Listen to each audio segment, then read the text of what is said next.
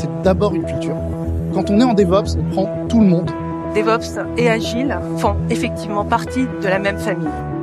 La virtualisation applicative, c'est très bien. Aujourd'hui, ça nous prend 10 minutes et un café. Ce n'est ni être dev, ni être ops. C'est avant tout de la communication. Ce mouvement DevOps, c'est tout simplement drivé par la communauté et endorsé par les entreprises. J'ai adopté une démarche DevOps. Le développement agile. On a accéléré le déploiement. Ça amène une clarté sur le travail de Être dans une démarche d'amélioration On se retrouve face à des... Travailler naturellement ensemble, ça donne des résultats concrets. DevOps. L'objectif individuel, ça s'atteint, alors qu'une ambition, ça se partage. Donc là, en fait, on a un petit peu moins de deux heures, une heure, euh, une heure cinquante. On va avoir une table ronde avec euh, trois personnes qui sont globalement en fait les champions du podcast DevOps francophone. Donc on a ici Guilhem Letron, qui est euh, hyper expert euh, Kubernetes et qui euh, anime deux, deux podcasts qui sont dans ton cube, admirez le jeu de mots, et DevOps. L'observatoire du DevOps. Et puis on a ici donc Thomas Gérardin d'Amir pour les pour les intimes et Christophe Chaudier en remote qui n'a pas pu se joindre à nous parce qu'il est euh, dans le massif central et que visiblement les trains euh, dé- décollent pas aujourd'hui. Euh, euh, et qui, qui co-animent tous les deux un, un, un podcast qui s'appelle Radio DevOps. Donc voilà, ce sont des podcasts qui sont très réguliers. Alors, peut-être plus pour Radio DevOps que Ouais. pour DevOps. mais mais euh, voilà, et donc en fait, bon, je, vous, je vous incite à écouter. Et donc, ce- cette session-là, aujourd'hui, est une session qui sera publique. Donc, C'est vraiment un podcast public. Et qui est Euh, déjà public, puisque là, il est en live euh, Voilà, sur donc YouTube. là, vous hein. êtes sur YouTube.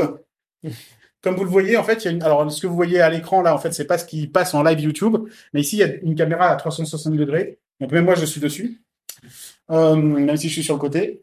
Et donc en fait, la session, ça va être des questions-réponses. Donc je vais sortir des post-it et je vais vous distribuer des post-it et des feutres. Vous allez pouvoir écrire les questions qui, qui vous viennent à l'esprit. On va initier ça avec une question que je vais poser histoire de vous laisser réfléchir, cogiter à vos questions. Et là, en fait, bah, c'est feu pendant deux heures. Là, euh, vous posez les questions que vous souhaitez. Et euh, je passerai la parole à mes petits camarades pour vous répondre. Moi, j'interviens pas. Donc, vous avez euh, un retour de, personnes qui sont vraiment extérieures à la MGEN sur ces sujets-là. Et vous posez bah, les questions qui vous viennent à l'esprit. Je sors les post-it. Je sors les feutres. Et on peut peut-être commencer avec une première question. Alors, il y a déjà eu pour les gens de la MGEN qui sont voilà, dans la salle, euh, il y a déjà eu une première table ronde avec euh, Adrien Blin, donc, qui était un ancien de la Société Générale, et euh, Laurent Grangeau, qui est un Googler, qui est une personne de chez Google. Sur DevOps, on avait abordé des questions qui étaient assez générales, du type qu'est-ce que le DevOps, quels sont les grands principes du DevOps, etc. Vous pouvez évidemment poser des questions de ce genre si ça vous intéresse. Là, je vais poser une question un peu plus orientée déjà, pour éviter de faire de redondance sur les questions généralistes. Et euh, évidemment, cette, euh, cette vidéo, enfin cette audio vidéo sera disponible sur la mgen.tv une fois que j'aurai récupéré les rushs et que j'aurai fait le montage. Euh, Tu veux peut-être d'ailleurs qu'on peut-être qu'on commence par notre expérience qu'on a eue avec le DevOps. Ça peut être. euh, ah ouais, on peut commencer par ça. Ouais, très bien. Euh, je vais commencer comme ça, j'ai déjà réfléchi en en proposant. Euh, donc moi, je travaille depuis 2009. J'étais plutôt orienté euh, Ops à la base, donc euh, infrastructure système, réseau, etc.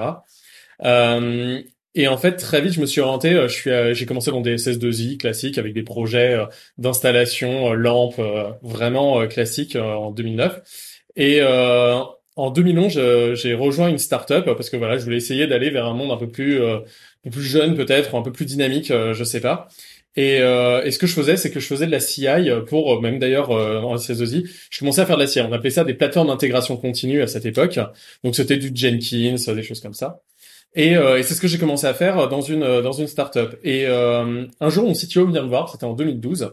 Il vient, il me fait ah bah tiens, euh, j'ai entendu quelque chose euh, dans un article. Enfin, j'ai vu quelque chose. Ça s'appelle DevOps. euh, regarde ce que c'est. Et en fait, je commençais à regarder, je fais ah bah tiens, c'est marrant, euh, c'est exactement ce que je fais, euh, ça ressemble en tout cas beaucoup, c'est-à-dire euh, être en contact avec les développeurs, euh, essayer de faire l'intégration continue, euh, travailler sur l'architecture, etc. en conjointement avec les avec les euh, avec les devs. Et en fait, ça a assez bien matché. Donc en fait, ce qu'il faut voir, c'est que le DevOps, sa date de création, on estime à peu près à 2009, en tout cas le terme. Mais en fait, il y avait des gens qui faisaient déjà ce type d'infrastructure et ce type de, de, de, de culture, on va dire, euh, même avant 2009. Euh, et donc moi, c'est ma première introduction avec le DevOps, ça a été comme ça, ça a été vraiment mon CTO qui m'a envoyé un nom. Et en fait, du jour au lendemain, j'ai changé mon, mon poste, entre guillemets, euh, Euh, j'ai été dans la DevOps euh, bashing, enfin dans la DevOps washing, c'est-à-dire j'ai renommé euh, architecte euh, système, si jamais ça veut dire quelque chose, en en DevOps en 2012. oui, c'était mal de faire ça, mais peut-être on en reparlera. mais voilà. Et donc en fait, c'était ça ma première introduction avec le DevOps. Et puis après, ensuite, bah, je suis allé dans pas mal de meet-up DevOps où on a essayé justement de travailler sur la, la l'architecture, euh, sur euh, la culture qu'on vient avec ça. Donc, euh, on en discutera avec des CAMS, des acronymes comme ça.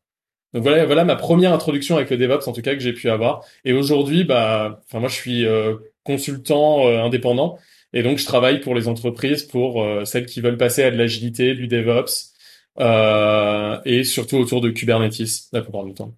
D'où le podcast dans ton cube Kubernetes. Christophe peut-être? Oui, alors euh, moi au début de ma carrière, j'étais développeur et euh, bah, c'est vrai que j'ai un retour. Euh, et après, j'ai travaillé dans beaucoup de grandes boîtes, notamment la plus grande, c'était Casino, où je faisais la gestion d'applications. Je déployais les applications qui étaient fournies par les développeurs sur les infrastructures Linux. on n'avait pas de cloud à l'époque. Et euh, ça ne passait pas très bien, les discussions avec les, euh, les administrateurs système Ops et les développeurs, où on était un peu milieu. Et à ce moment-là, j'ai commencé à me poser des questions sur euh, la fluidité euh, justement des livraisons. Euh, après ça, je suis devenu administrateur système chez une autre grande boîte qui faisait tout à la main et je me dis c'était quand même très très long de faire de la mise en place d'environnement puisqu'on mettait parfois plusieurs jours pour créer des VM et les mettre à disposition. Et après, euh, tout ça, je me suis lancé en indépendant. Euh, je me suis fait embaucher par une startup euh, pour ma première mission où j'ai fait du cloud et du DevOps, si on présentait ça comme ça. En fait, l'idée, c'était de faire l'infrastructure à code, donc de développer du code d'infrastructure pour créer, euh, pour créer tout ce qui est environnement chez eux. On pouvait créer plusieurs environnements. J'étais le seul, le seul administrateur cloud. Et euh, je travaillais beaucoup avec euh, les devs. On était vraiment une équipe euh, tout intégrée et j'ai trouvé ça super bien. Et donc après, je me suis spécialisé dans le déploiement des applications. Et aujourd'hui, je suis CTO d'une usine logicielle qui s'appelle Frogit, où on propose justement l'hébergement Git. On fait tout en mode DevOps et je fais aussi du mentorat et évidemment de la vulgarisation DevOps puisque j'ai le podcast et la chaîne YouTube. Damien, je t'en prie. Bah du coup, je vais fermer la marche euh, là-dessus. Euh, moi de mon côté, ben un peu, euh, un peu comme comme Christophe, j'ai commencé en tant que développeur. Donc j'aimais bien le développement, mais j'étais un peu frustré. C'était vraiment la caricature de, du développement à une époque où on envoyait le code, on savait pas ce qui allait se passer. Un jour, il allait venir en prod, et j'étais un peu frustré qu'il y ait cette boîte noire où j'envoyais mon code et il se passait des choses un peu magiques. Et un jour, ça arrivait en production. Donc, comme j'étais jeune euh, et que j'avais pas encore non plus beaucoup d'expérience dans le dev, j'ai dit je peux switcher facilement. Je suis allé côté ops pour voir un peu comment ça se passait. Euh, bah déjà, j'ai apprécié ça. Euh, donc, je suis resté. Adoré automatiser les choses, comprendre plus des problématiques, on va dire à, une échelle différente, une manière différente. Et au final, euh, j'étais un peu frustré quand même parce que j'étais bien côté ops, mais euh, ça manquait en fait d'échanger avec des devs, de comprendre leurs problématiques, discuter avec eux et de dire tiens mais toi qu'est-ce qui te manque comme élément de compréhension de notre côté, etc. Et cet élément-là, il me manquait. C'est au moment où le DevOps commençait un peu à, apparaître sur la scène publique en France et était plus un truc d'initié entre une dizaine de personnes euh, qui en parlaient entre eux. Et au début, bah, j'ai eu un peu, euh, je, comprenais pas trop ce que c'était. Beaucoup de gens me disaient, ouais, c'est un dev qui fait de l'ops, c'est n'importe quoi. Il y a eu un peu ce, ce washing et ce, cette, ce blocage de beaucoup de personnes euh, qui voulaient pas en entendre parler. Et du coup, au début, bah, j'étais un peu frustré de ça. Et puis, je suis atterri euh, chez un infogéreur où j'ai rencontré euh, Ludovic, euh, infogéreur dans lequel j'ai vraiment pu apprendre ce qu'était le DevOps et j'ai pu découvrir ce que c'était de retravailler des devs, euh, de travailler sur de l'intégration continue, de travailler avec des, des, outils dont on parlera sûrement un peu plus tard. Donc c'était euh, c'était très sympa. Une fois que j'ai euh, j'ai fait un peu mes armes là-dessus sur le DevOps, je suis parti dans une société de conseil pour un peu voir pas mal de contextes. J'aime bien changer, rencontrer un peu des gens, comprendre leurs problématiques, leur vision des choses, pour les aider, bah voilà, à régler les choses, régler leurs problématiques, livrer plus vite, livrer mieux. Euh, donc globalement faire du DevOps entre guillemets. Et euh, certains d'entre vous me connaissent peut-être sur Twitter ou euh, sur mon blog euh, qui s'appelle damir.fr. En tout cas, je publie régulièrement des news ou des tests de fonctionnalités cloud et plein d'outils sur le DevOps et autres. Voilà, voilà. Alors justement, je, alors, là, pendant qu'ils vont répondre, je vais faire le tour des potes pour ramasser vos questions si vous en avez. Donc si vous avez des questions que vous avez déjà écrites dans le post-it, Vous me faites signe quand je passe, de façon à ce que je puisse les récupérer. D'accord? Euh, Alors, on va poser une première. Je vais poser une première question. Ça, ça, ça roule pour toi? Euh, Je vais poser une première question. C'est que donc on parle beaucoup d'outils. Moi, j'aimerais bien que vous nous expliquiez un petit peu, parce que ce matin, par exemple, j'ai parlé pas mal de Ascode. Et J'aimerais bien que vous nous disiez un petit peu pourquoi le côté euh, dev, euh, enfin euh, infra as code, deployment as code, documentation as code. Pourquoi le as code, c'est un truc qui est aussi présent dans euh, la, culture et la mouvance DevOps. Euh, Peut-être Christophe d'abord parce qu'il est handicapé par le fait qu'il est en remote. Et puis euh, je vous laisse rebondir ensuite. Merci pour l'handicapé que je suis. Alors pour moi, le, le Ascode a vraiment une importance parce que ça enlève en fait la partie euh, humaine. Parce que c'est quand on a des humains dans la chaîne finalement qu'on a des erreurs. Et euh, c'est comme ça, on fait des erreurs. Et donc la partie Ascode, dès qu'on programme quelque chose, en théorie, on va enlever ce côté humain et on va pouvoir avoir un code qui est répétable à l'infini et qui va faire tout le temps la même chose. On peut en plus l'automatiser et lancer sur des événements sans aucune intervention humaine. Ce qui permet aussi aux développeurs, quand ils poussent leur code, par exemple, euh, sur Git, eh ben, d'avoir euh, une intégration continue qui va dé- déployer à ce code quelque chose sans intervention des autres. Les autres auront écrit avant le process de déploiement et puis tout tournera et tout sera fluide. Bah, du coup, euh, t'as fini ou je...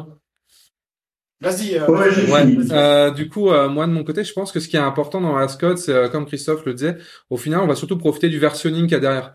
Donc de pouvoir avoir un code où on va pouvoir itérer, on va pouvoir revenir en arrière. Euh, truc très simple et euh, cas qu'on a qu'on a tous eu. Moi, j'ai eu beaucoup quand j'étais Ops au départ, c'est qu'on configurait des machines ou des choses à la main, on se retrouvait à suivre des docs des fois de 3 4 pages et on se retrouvait avec notre machine qui avait pas l'état désiré et on était un peu euh, en mode bah je recommence tout de zéro et je vois ce qu'il y a loupé. Euh, là avec le, le Ascode, on va pouvoir en fait euh, éviter ce type d'erreur, éviter ce type de frustration. Et on va aussi pouvoir par exemple si on déploie une nouvelle stack ou euh, une nouvelle fonctionnalité, revenir en arrière s'il y a quelque chose qui n'était pas prévu, ce qui avant se faisait à l'aide de snapshots et de choses comme ça, mais ce qui n'était pas toujours ultra pratique. Et pour moi il y a un vrai intérêt dans le contexte DevOps du Ascode, c'est tout simplement en fait d'utiliser derrière du versionning euh, bah, avec Git et avec euh, un serveur Git et une usine logicielle adaptée, mais ce qui est du coup d'avoir un, un langage commun et un point commun en fait avec les développeurs et d'avoir cet axe en fait de communication, on va tous interagir avec les mêmes outils. Et pour moi, c'est assez important parce qu'au final, quand on veut échanger avec quelqu'un, le plus important, c'est de se comprendre, de connaître un peu les problématiques, le fonctionnement. Et ça, pour moi, c'est un premier pas parce que le versionning, au final, aujourd'hui, bah, c'est un peu le centre de tout. C'est le centre euh, de votre euh, infrastructure, c'est le centre de vos développements. Donc, c'est pour moi très important d'avoir ce langage de base qui est partagé par les ops, par les devs, par la sécurité ou par n'importe quelle équipe.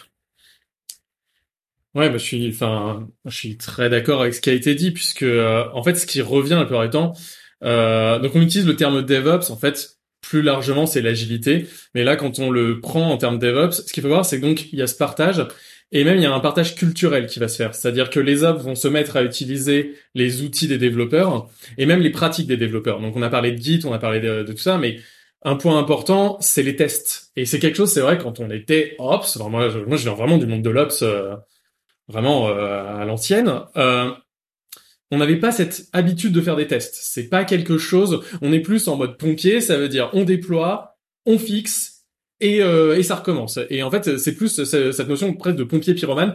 On met le feu et on sait l'éteindre. On met le feu, on sait l'éteindre. On met le feu, on sait l'éteindre. Euh, quand on arrive avec ce- ce- cette pratique DevOps, c'est qu'on va se dire on va utiliser ce qui est bien dans le monde du développement, les bonnes pratiques, les bons usages, les bons patterns, et on va essayer de les appliquer euh, au monde de, euh, de l'opérationnel.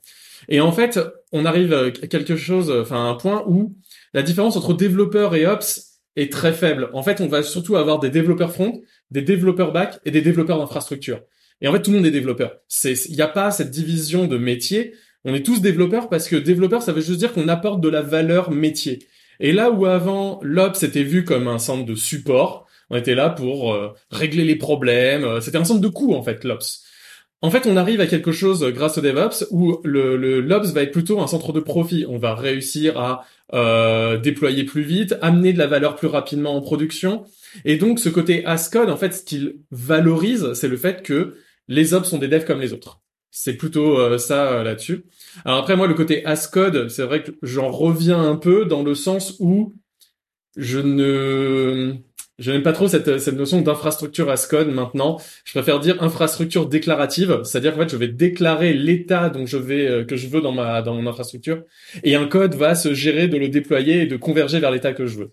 J'aime pas cette notion d'avoir euh, du code qui va s'exécuter en production parce que même si on l'a testé autant qu'on veut, il y a toujours un cas où il y avait un petit if dev, if staging, et quand on arrive en production, il s'est passé quelque chose d'autre. Et euh, donc maintenant, moi c'est vrai que je vais plus faire de l'infrastructure déclarative. Donc euh, ça c'est encore un autre pattern de développement. Mais euh, mais voilà. Mais à la fin, il y a du code quand même qui s'applique. Hein. Il n'y a pas un humain qui va euh, cliquer dessus. Mais ça va être toute une, autre façon de, de voir les problèmes. Mais voilà. Moi, ce que je veux dire surtout, c'est que voilà, l'Ops est un dev comme les autres, d'où le code. Ok, bah merci beaucoup. Euh, je vous ai écouté d'une oreille, mais bon, je vous ai écouté quand même. Alors, on a, euh, on a pas mal de questions déjà.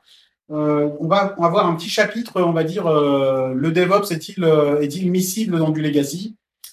Donc, je vous pose des questions. Déjà, le premier, c'est comment on fait du DevOps avec des devs externalisés? Et en particulier des devs en centre de service, j'imagine que c'était là. C'est ça. Euh, bah vas-y, Damien, vas-y, je t'en prie. Thomas? Euh, bah du coup, c'est vrai que c'est quelque chose qui peut paraître compliqué. Moi, j'ai connu euh, connu le cas où bah, quand on est infogéreur, on n'a pas d'accès direct au dev. C'est quelque chose qui est faisable, mais qui demande à, s'adapter. Donc là, j'ai pas de recette miracle. Ça dépend euh, de la manière dont fonctionnent les devs euh, externalisés, les équipes. Le mieux, bah, c'est de pouvoir tout simplement les intégrer dans le même cycle de de CI/CD, d'avoir accès en fait aux mêmes outils déjà, c'est important. Et euh, derrière ça, de pouvoir aussi bah, les intégrer potentiellement à des discussions ou des échanges qui vont avoir un impact sur eux. Je pense notamment euh, aux décisions structurelles sur euh, de l'infrastructure. C'est important de pouvoir du coup directement travailler avec eux et éviter en fait le défaut dans, quand c'est externalisé d'avoir des cascades de, mail, de mails où vous allez avoir des gens qui vont dire A et après ça va être A prime et après ça va être A prime prime et au final on s'est pas bien compris. Donc je pense que le mieux c'est d'arriver à instaurer vraiment une culture du direct et euh, éviter de se passer par des intermédiaires, souvent de management ou de choses comme ça qui vont un peu déformer les propos. Et comme je disais, pour moi, la deuxième chose, et ça on en revient à ce qu'on disait juste avant, c'est d'avoir des outils communs et un workflow commun. Et ça c'est pour euh, bah, des raisons de compréhension. En fait, si chacun doit traduire dans le langage entre guillemets de quelqu'un d'autre, on va avoir une incompréhension et une frustration. J'ai pas de recette miracle. Ouais, ça, ça, tombe bien que tu me renvoies la, la balle parce que justement, euh, ça me fait penser à mal de choses. Alors, je vais aller encore plus loin. En fait, pour moi, il faut définir en fait une culture commune entre les devs externalisés, les devs internalisés et les autres. En fait, il faut vraiment euh, partager le même vocabulaire, la même culture et les mêmes objectifs. C'est quoi les objectifs de l'équipe, euh, plus largement de l'entreprise? Et en fait, l'équipe de développement externalisé doit partager ses objectifs parce que si c'est pas partagé, il va y avoir un problème de coopération et du coup, on va pas pouvoir faire du DevOps parce que la base du DevOps, c'est quand même la coopération dans les équipes. évidemment, tout ce qu'a dit Damien, c'est vrai, c'est-à-dire que la, culture commune, elle va passer aussi au travers des outils communs, des process communs, et les outils vont favoriser ces process. Ouais, ça, en fait, c'est assez drôle comme question, euh, dans le sens où euh, DevOps à la base, en fait, ça veut dire Agile for Infrastructure. Et en fait, c'était trop long. Et donc la personne qui a inventé le terme l'a résumé en DevOps. Mais à la base, c'est l'agilité appliquée à l'infrastructure. Et en fait, l'agilité à la base, ça a été fait par des externes. En fait, c'était des gens qui étaient dans des sociétés de services qui se sont dit comment je fais en sorte de pouvoir livrer de la valeur à mon client plus rapidement, plus simplement, sans avoir besoin de faire des allers-retours en permanence. Donc fait, l'agilité a dans son cœur même euh, la notion justement d'avoir des développeurs externes. Et euh, je suis entièrement d'accord. En fait, c'est avec euh, ce qui a été dit avant, c'est que bah, il faut avoir des outillages communs, il faut avoir du partage et surtout du partage, même en termes de communication. ce qui est le plus problématique la plupart du temps d'expérience avec des dans des projets pour passer à du DevOps, ça va plutôt être le budgétaire, la façon dont est conçu le projet. Est-ce que mon projet, je l'ai conçu avec une phase de build et une phase de run après, donc TMA euh, et dans ces cas-là, en fait, on peut pas faire du DevOps. Dans ces cas-là, le DevOps, ça va être une amélioration continue où on va se dire qu'on va faire une première itération, on va revenir, on va s'améliorer, on va améliorer les process de qualité, de build, de sécurité, etc., etc. Mais si on a cette volonté dans une entreprise euh, de se dire non, mais j'embauche quelqu'un pour euh, un an pour qu'il me fasse le projet et après, ce sera mes équipes internes qui feront de la TMA clairement, il y aura un problème. Parce que d'un seul coup, en fait, ça veut dire qu'il y aura un passage de connaissances qui sera extrêmement compliqué avec des gens qui sont vraiment de deux métiers différents. Là où, en fait, dans le DevOps, on va essayer justement de mixer ces choses-là, de faire en sorte que les gens communiquent dès le début du projet, puissent travailler sur l'architecture, que tout le monde sache de pas avoir ce jeté en production, donc le waterfall qui est euh, cette cascade où euh, quelqu'un fait puis balance en dessous à celui qui est euh, qui est après dans la chaîne. Et ça peut être du dev. en fait, entre le dev et l'ops, on va avoir par exemple l'équipe de QA, on va avoir plein d'équipes en fait entre les deux. On peut même rajouter dans le DevOps les gens qui sont le business. Donc en fait, et le support après l'ops, parce qu'en fait toutes ces chaînes là font partie de cette chaîne de production de valeur si jamais les développeurs ont fait quelque chose de mauvais, que les ops ont réussi à mettre en production, mais que derrière ça, c'est le, le, support qui se retrouve à être écroulé, il y a un problème. Donc en fait, c'est pour ça que c'est toute cette chaîne-là qu'il faut prendre en compte. Et donc des fois, c'est la manière même dont on pense un projet euh, qu'il faut des fois revoir et se dire, bah non, mais en fait, le projet, il n'a pas de date de fin. Et c'est problématique parce que euh, historiquement, enfin moi, quand je faisais de la gestion de projet à l'école, on nous apprenait bien qu'un projet, ça se définissait par une équipe et une date de fin. Et ça, c'est un projet. Un projet, c'est toujours défini comme ça. Et quand on arrive à du DevOps ou à de l'agilité, bah, il n'y a pas de date de fin prévue à l'avance. Ça sera fini quand ça sera fini. On décidera ensemble de la date de fin. Et ça, c'est un problème souvent en budgétairement quand on a besoin de faire des des, euh, des, des de manière comptable de dire non mais là je fais de l'amortissement comptable et donc je dis ça c'est la phase de run et ça c'est enfin la phase de build et euh, voilà et je l'amortirai sur le temps du projet. Voilà. J'ai répondu de manière un peu. Je complète la, la réponse. Vous pourrez alors avec un shameless plug, vous pouvez aller voir une magnifique intervention du DevOps Rex 2018 qui s'appelle euh, Comment faire du DevOps dans une relation contractuelle entre des devs clients et euh, des ops fournisseurs. Je ne sais pas qui a présenté ça. Euh, alors, on a des questions toujours sur le chapitre legacy. On va essayer de, faire ça par grande thématique. Que deviennent les ops traditionnels quand on fait du DevOps? Christophe Ils sont toujours là, ils ont juste changé de pratique en fait. C'est la version la pratique, c'est quoi? Ils ont changé de pratique vers quoi en fait? En fait, euh, voilà, quand on fait de l'offre traditionnelle, on n'automatise pas, on ne coopère pas, euh, mais euh, les compétences de gestion d'infrastructure sont toujours là. Et en fait, quand on va faire du DevOps, on va juste changer la manière de faire les choses, c'est-à-dire que plutôt que de se connecter sur les machines et puis de les installer, on va faire du as-code. Plutôt que de passer par des tickets, on va aller plutôt discuter avec les gens. Les tickets existent toujours, mais on va plutôt aller discuter et faire avec les devs. Euh, mais par contre, la connaissance métier, elle est toujours là. Euh, c'est-à-dire que c'est une nouvelle manière pour moi de faire son métier.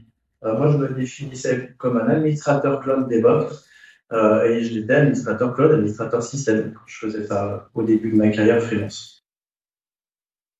Vas-y, je t'en prie. Ouais, c'est bah, exactement ça. C'est c'est souvent un terme maintenant, on l'emploie le terme SRE des fois pour euh, pour signifier ça, euh, qui est Site Reliability Engineer, qui est forme de DevOps fait par Google.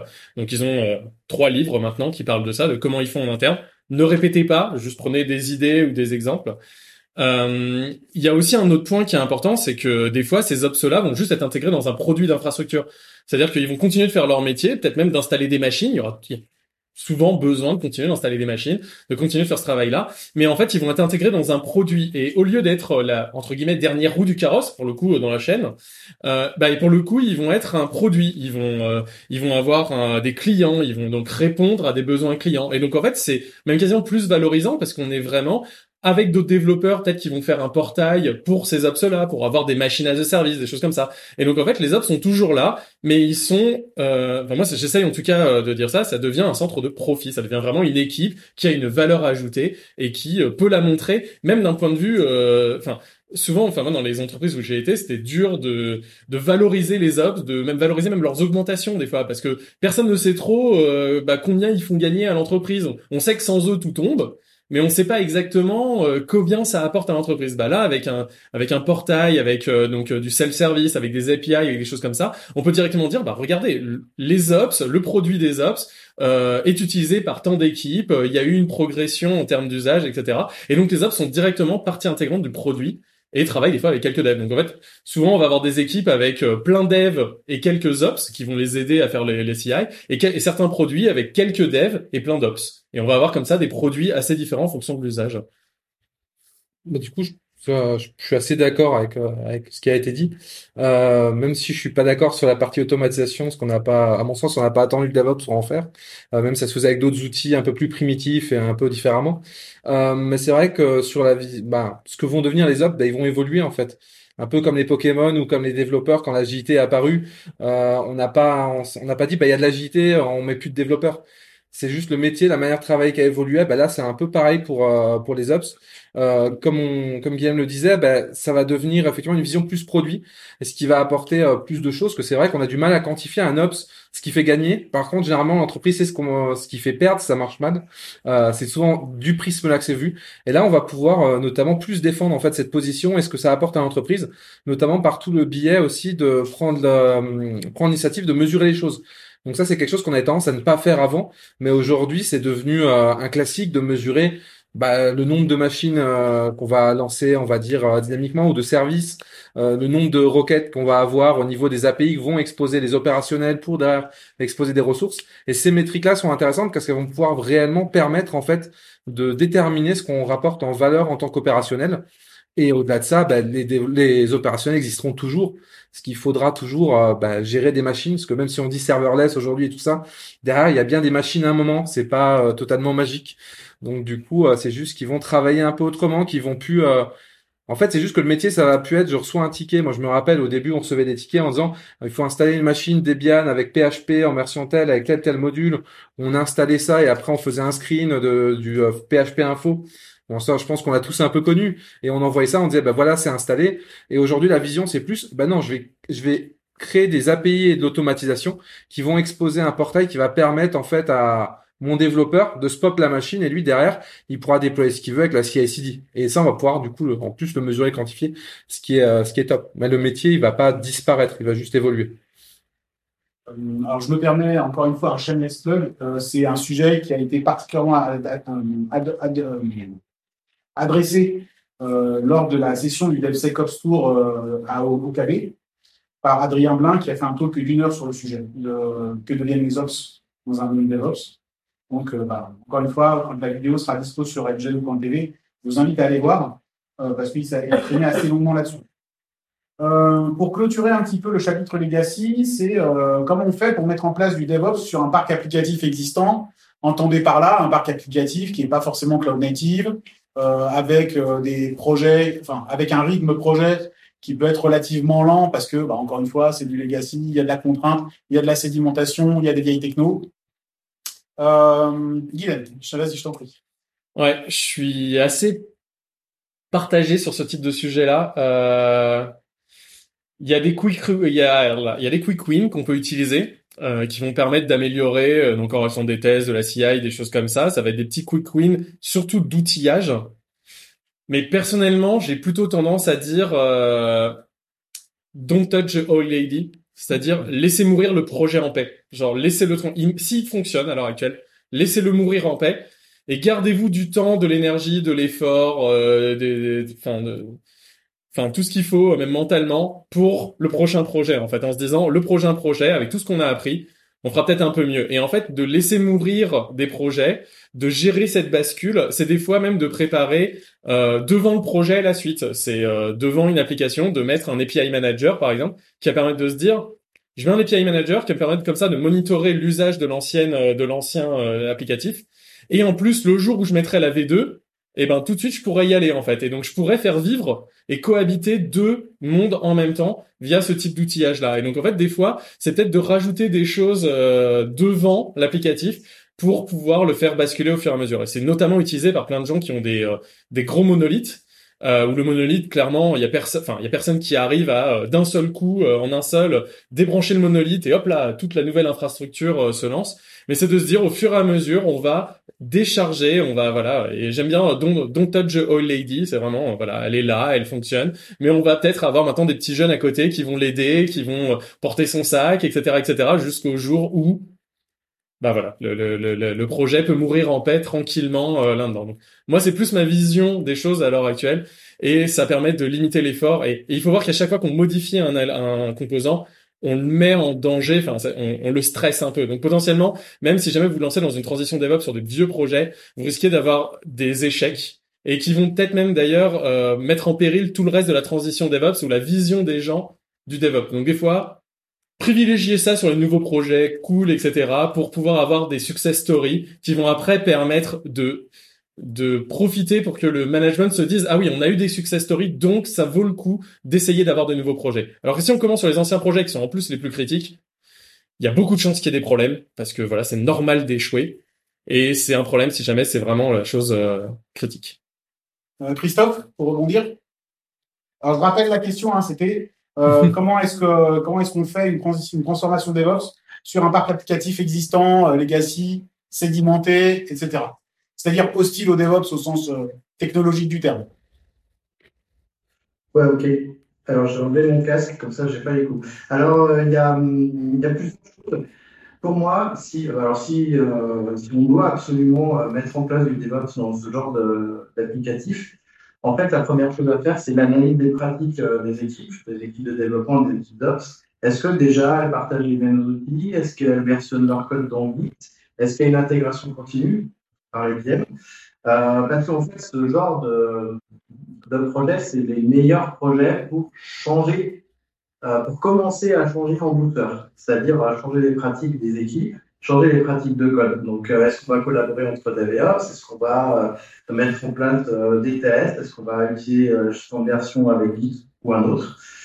Et puis après, l'étape suivante, c'est est-ce qu'on peut mettre en place des déploiements via des outils d'automatisation? Sans parler d'aller dans le cloud. Mais là, vraiment, euh, est-ce qu'on peut utiliser des outils comme Ansible, Puppet Shell qui nous permettent de faire de la configuration euh, à et pas dans la phrase code, vraiment, mais, on commence. Et puis surtout, euh, on profite de ces, projets pour mettre en place la collaboration entre les équipes et vraiment changer les choses. Puisqu'on n'a pas d'impératif euh, très fort par rapport à tout automatiser, et ben du coup, on va focaliser sur le changement lié aux hommes et aux femmes qui travaillent sur ces projets-là. Et après, ça permet euh, de, bah, de se lancer euh, plus sereinement sur euh, des vrais projets où on va pouvoir partir avec du cloud, de l'infrastructure, de, l'électricité dans tous les sens, etc., etc. du coup, euh, compléter un peu, parce que j'ai pas mal de choses qui ont été dites. Je pense que, ouais, en tout cas, d'un point de vue purement technologique, pour moi, le plus important, c'est d'établir une base d'outils un peu peut-être plus moderne et plus adaptée au DevOps euh, dans le cas du legacy. Et pour construire ces outils, pour moi, le plus important, c'est vraiment d'impliquer tout le monde pour que du coup, il y ait euh, dès la base en fait une sorte d'émulsion culturelle euh, sur l'échange, euh, sur les différents outils, que tout le monde soit d'accord et que tout le monde ait participé à cette prise de décision. Pour moi, c'est très important pour qu'il y ait de l'adhérence en fait sur ces nouveaux outils, ces nouvelles stacks. Après, pour la partie vraiment purement applicative, euh, je pense que c'est très utopique de penser qu'on va pouvoir un jour euh, recoder tout euh, et faire un, un, truc super en microservice et basculer tout d'un coup dessus. Et là-dessus, je pense, je suis un peu plus de, dans la vision de Guilhem, qui va être du coup de passer ça dans un portail, un proxy ou autre, et petit à petit en fait découper le legacy, vraiment essayer de retirer un peu les bouts potentiellement les plus critiques, essayer de le faire avec les trucs les moins critiques au départ pour un peu se faire la main, pour avoir des victoires exposées et je pense que on a parlait des échecs. S'il y a des échecs, ça peut arriver, ça arrivera sûrement au début du DevOps, surtout quand les équipes euh, et les outils sont un peu vieillissants, quand les gens n'ont pas l'habitude, il y aura des échecs. Et l'important, c'est pas qu'il y ait des échecs, c'est que d'en tirer des choses. Donc pour moi, il faut pas hésiter à capitaliser là-dessus, à faire des points, à en parler ensemble, à présenter, dire bah ça, euh, ce projet-là, on a découpé telle partie dans un microservice, on a mis en prod, on a vu que c'était instable, on a eu tel problème, tel problème, et échanger dessus. Parce que c'est en échangeant sur ces problèmes aussi qu'on va créer une culture d'amélioration continue qui va nous permettre bah, d'améliorer aussi un peu les nouveaux outils qu'on met en place, parce que quand on met une place, une stack d'outils euh, entre guillemets DevOps, donc une stack euh, d'usine logicielle, bah, souvent tant qu'on l'a pas testé, il y a des petits trucs qu'on a oubliés ou des petits trucs on se dit ah merde ça j'avais oublié ce cas-là, comment je fais pour le mettre en place? Donc du coup pour les cas-là, pour moi c'est très important d'échanger, vraiment de créer cet esprit de communauté autour des nouveaux outils et des nouvelles pratiques pour la faire euh, évoluer vers quelque chose qui correspond à l'entreprise et, et dans le contexte. Euh, je crois que Guylaine, tu as, réagi là-dessus? Oui, je... Donc tout le monde a, tout le monde a réagi, je n'ai pas souligné. C'est bon. Super. Donc bah, côté legacy, on a à peu près fini. Donc on va faire un petit, euh, on va faire une petite pause. Ça fait une petite demi-heure que vous parlez maintenant, messieurs. Donc on va faire une petite pause troll. Euh, alors au niveau du cloud public, plutôt GAFAM ou Scaleway OVH euh, Christophe Chaudier. Suis sur GAFAM. Alors, il ne faut pas aller euh, chez les Américains parce qu'on a des lois extraterritoriales qui, nous empêchent en fait d'être sereins vis-à-vis vis-à-vis de ces clubs. Et accessoirement, la plupart font des mesures fiscales, donc ça c'est une position politique que je tiens. Donc plutôt club euh, européen et français euh, pour ma part. Est-ce que, alors, au-delà de, de, la position, on va dire la posture, euh, euh je dirais politique ou, ou comment dire, idéologique, militante, est-ce qu'il y a des questions opérationnelles qui font ou, ou financières ou, ou de gouvernance qui font qu'on va plutôt vers un, un GAFAM ou un Scaleway ou un OVH Oui, en fait, chaque, euh, chaque besoin doit être analysé et en fonction euh, du besoin et des objectifs, il faut choisir le meilleur cloud provider là-dessus. Et les critères euh, peuvent être à la fois techniques, euh, stratégiques et politiques. J'insiste sur ces trois, ces trois vues, mais il y a certaines boîtes qui ne prennent que des critères techniques et d'autres qui ne prennent que des critères stratégiques. Pour moi, il faut les trois types de critères. Bien, bien. Euh, Guylaine, tu veux, tu veux rebondir? Ouais, toujours un sujet un peu, euh, un peu touchy. pas passer trop de temps là-dessus. Ouais, ouais, non, mais ouais, c'est pour ça. Euh... Alors, si vous voulez entendre, enfin, justement, j'ai un podcast de deux heures et on doit encore faire deux heures de plus sur le cloud souverain. Euh, c'est le dernier que j'ai fait, donc voilà, si, pour vous dire le, le, le côté vaste du sujet. Euh... Bah moi, je pense qu'on a un énorme problème avec les opérateurs européens, c'est qu'ils sont pas au niveau.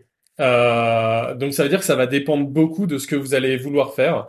C'est-à-dire que si technologiquement vous avez un besoin qui est assez limité, que en effet politiquement vous voulez vraiment pas aller sur des Gafa, alors bah il vous reste pas beaucoup de choix, donc euh, vous avez ceux qui ont là. Le problème des acteurs français, c'est qu'en fait ils vont vous faire perdre énormément de temps. C'est-à-dire que les Gafa ont une avance qui est démesurée qui font que elles vont vous permettre instantanément d'avoir euh, le state of the art, l'état de l'art de exactement ce qui marche bien.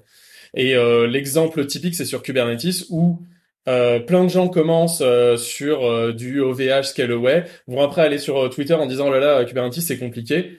ces gens-là, moi je les récupère, je les mets sur GCP et en trois minutes les développeurs ont quelque chose qui fonctionne de A à Z.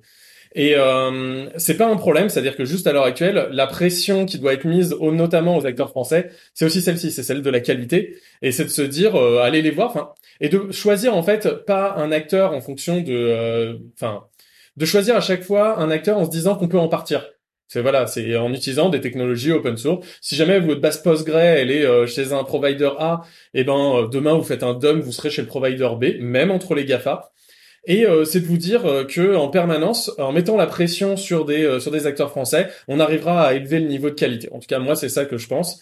Et de se dire même d'ailleurs qu'on peut avoir plusieurs parcs. Vous pouvez très bien avoir des applications qui ont des besoins, et notamment, enfin, je travaille pour plein d'entreprises qui sont même sur du Alibaba parce qu'ils ont besoin d'aller sur le marché chinois. Donc, on parle des Gafa, mais il y a le marché chinois qui est un gros marché. Et donc, bah, les Gafa, c'est pas possible. Euh, et donc à l'heure actuelle, il y a plein de gens qui font de l'hybrid cloud en se disant ma CI est chez A, euh, mon euh, ma prod est sur mon data center, une autre prod est chez un Gafa. Et ça permet même d'ailleurs de challenger en interne, de comprendre les projets et de comprendre les produits. Et la diversité est quelque chose d'extrêmement bon. C'est vraiment quelque chose qui doit être bien, en sachant à chaque fois que vous pouvez en partir, que vous n'êtes pas marié avec quelqu'un. Et voilà. Et c'est plutôt ça en fait que je veux dire, c'est choisissez des choses en vous disant à chaque fois on peut en partir même si ça a un petit coup euh, de, euh, de partir. Damien? Ouais, je suis assez d'accord sur le fait qu'on de choisir des choses sur lesquelles on peut partir, même si je nuancerai un peu. C'est pas, faut pas avoir l'image de c'est magique. Hein. Si on utilise euh, du, une infrastructure avec un cube et un Postgre chez AWS et qu'on veut le basculer chez, chez Scalway, excusez-moi, bah, il faut recoder derrière tout l'infrascode, comme on disait, par exemple le Terraform, vos adressages réseau, etc. Donc c'est pas si transparent, mais ça se fait quand même beaucoup mieux que si on choisit des, produits fermés. Euh, après, je dirais, ça dépend des cas en fait. Euh, je, je, sais qu'AWS, ça, comme on disait, ils ont des produits ultra avancés. Il y a des startups qui commencent vraiment, euh, à pas se mentir, avec euh, pas grand chose, on va, on va dire, et qui doivent assez rapidement mettre des POC en ligne et des choses comme ça. Et souvent, ben, d'un point de vue purement technique, c'est plus simple chez AWS, c'est plus simple chez d'autres, parce qu'ils vont avoir des services tout faits, ils vont avoir des choses qui existent déjà. Après, ben il y a des acteurs comme Scalway, euh, OVH conseille un peu moins parce que euh, ils ont, à mon sens, manquent beaucoup de maturité sur une vision produit plus moderne avec des API et des choses comme ça. Mais euh, vous avez des produits français qui fonctionnent, mais encore une fois, en fait, faut vous attendre. Si vous si vous du cloud français, il faut être prêt en tant qu'entreprise à vous dire, bah, j'ai besoin de tel service, il n'existe pas en version managée, donc il ne propose pas sur un plateau. Je vais derrière redévelopper euh, un peu à ma sauce un système pour faire mes images euh, avec du Packer Ansible ou des choses comme ça, pour en fait m'exposer à moi-même ce service ou le mettre dans du conteneur. Mais il faut être prêt en fait à prendre des fois ce temps de se dire sur ce sprint-là j'ai besoin de ça. C'est pas juste tac, je, je le demande et je l'ai en mode euh, accès euh, libre. Je vais devoir un peu repenser tout ça. Mais si on est prêt, ça peut très bien marcher aussi. Pour, encore une fois, shameless plug, pour structurer un petit peu la pensée sur quelles sont les clés d'arbitrage en fait sur un choix de, de cloud provider ou pas, euh, je vous conseille euh, la conférence qui a été faite au DevOps d'IDER en 2018 euh, sur le cloud public, le cycle de live et derrière nous, on compte les points. Encore une fois, bah, qui, a, qui, a, été expliqué par Adrien Blin, qui était présent au KB il y a trois semaines, et par moi-même. Je vais, je vais rajouter aussi quelque chose dessus dont on n'a pas parlé, l'aspect sécurité. Euh, puisque moi en fait j'étais architecte au HDH, donc le Health Data Hub sur Azure, comme on l'a su. Euh, donc j'étais architecte technique là-bas, euh, et il faut voir que c'est un point qu'on n'a jamais dit, euh, enfin qui, qui, qui, a jamais été soulevé dans le débat, c'est que euh, les architectures sécurité des, des cloud providers français sont extrêmement basses. C'est-à-dire qu'on n'a pas de réseau sécurisé bien, on n'a pas de chiffrement at rest des disques durs. C'est ce qui s'est passé avec Scaleway. On s'est retrouvé à avoir des disques durs de Scaleway sur le bon coin avec toutes les données clients. En clair. Euh, on a, on a plein de problèmes comme ça. Sur OVH, le VRAC, c'est YOLO. Euh, pareil, a plein de choses comme ça. Donc en gros, il faut voir que d'un point de vue des fois même juste du choix de ce qu'on doit faire, il y a l'aspect, nous par exemple quand on était au HDH, ok on était sur Azure, ok potentiellement, ce qui est faux, mais potentiellement l'État américain pouvait aller voir, mais nous, on se protégeait d'abord de hackers russes ou de gens qui voulaient voler les données pas d'une extraterritorialité. Le principal, vous devez à chaque fois faire une évaluation des risques par rapport à celui qui est le plus probable. C'est-à-dire que oui, en effet, l'État, euh, les États-Unis pourraient faire des choses comme ça, mais nous, il y avait juste des hackers qui tous les jours essayaient de nous voler des données. Donc, on est allé dans celui qui nous permettait de ségréguer les droits de manière la plus fine possible. Et ça, c'est quelque chose que, quand on fait l'évaluation d'un cloud provider, on doit prendre en compte. Est-ce qu'il y a un IAM pour valider les identités des gens? Euh, prototype, il n'y en a pas chez les Français. Enfin, il n'y a pas d'IAM. Enfin, voilà, c'est ce genre de choses-là aussi qu'il faut regarder. Et j'ai pas envie, moi, de recoder un IAM pour plein de raisons. Celle que je suis feignant, déjà, mais c'est euh, c'est pas celle que ce que j'ai envie de faire euh, par défaut. Donc voilà aussi le choix qu'il faut faire et qu'il faut avoir conscience quand on va dans, dans ces cloud providers. Mais si jamais j'ai pas de problème de sécurité et que c'est un peu un, un, projet perso, etc., ça va très bien d'aller chez un Français. Voilà, il faut faire le choix par rapport euh, par rapport à ce qu'on veut et ce qu'on fait. Euh, j'ai d'autres petites questions comme ça, euh, on va dire un peu trollesques, mais je vais les garder pour les vites respirations. On va se faire un bon chapitre sur la transfo DevOps. Il y a, il y a une petite euh, 5-6 questions là. Alors, la première, c'est quelles sont les grandes étapes et les écueils à éviter dans une transformation entre une infra traditionnelle et une infra as code Ok, bah du coup, dans des choses qui sont un peu à éviter là-dedans, euh, à mon sens, souvent, c'est qu'on va partir sur, je vais imaginer le cas où on va partir sur du cloud et des choses comme ça. Euh, dans le cas-là, il faut essayer en fait de profiter un peu de toutes les fonctionnalités. Donc dans le cas, on change là, je passe plus d'un passage vers legacy, vers du cloud avec de l'IAC.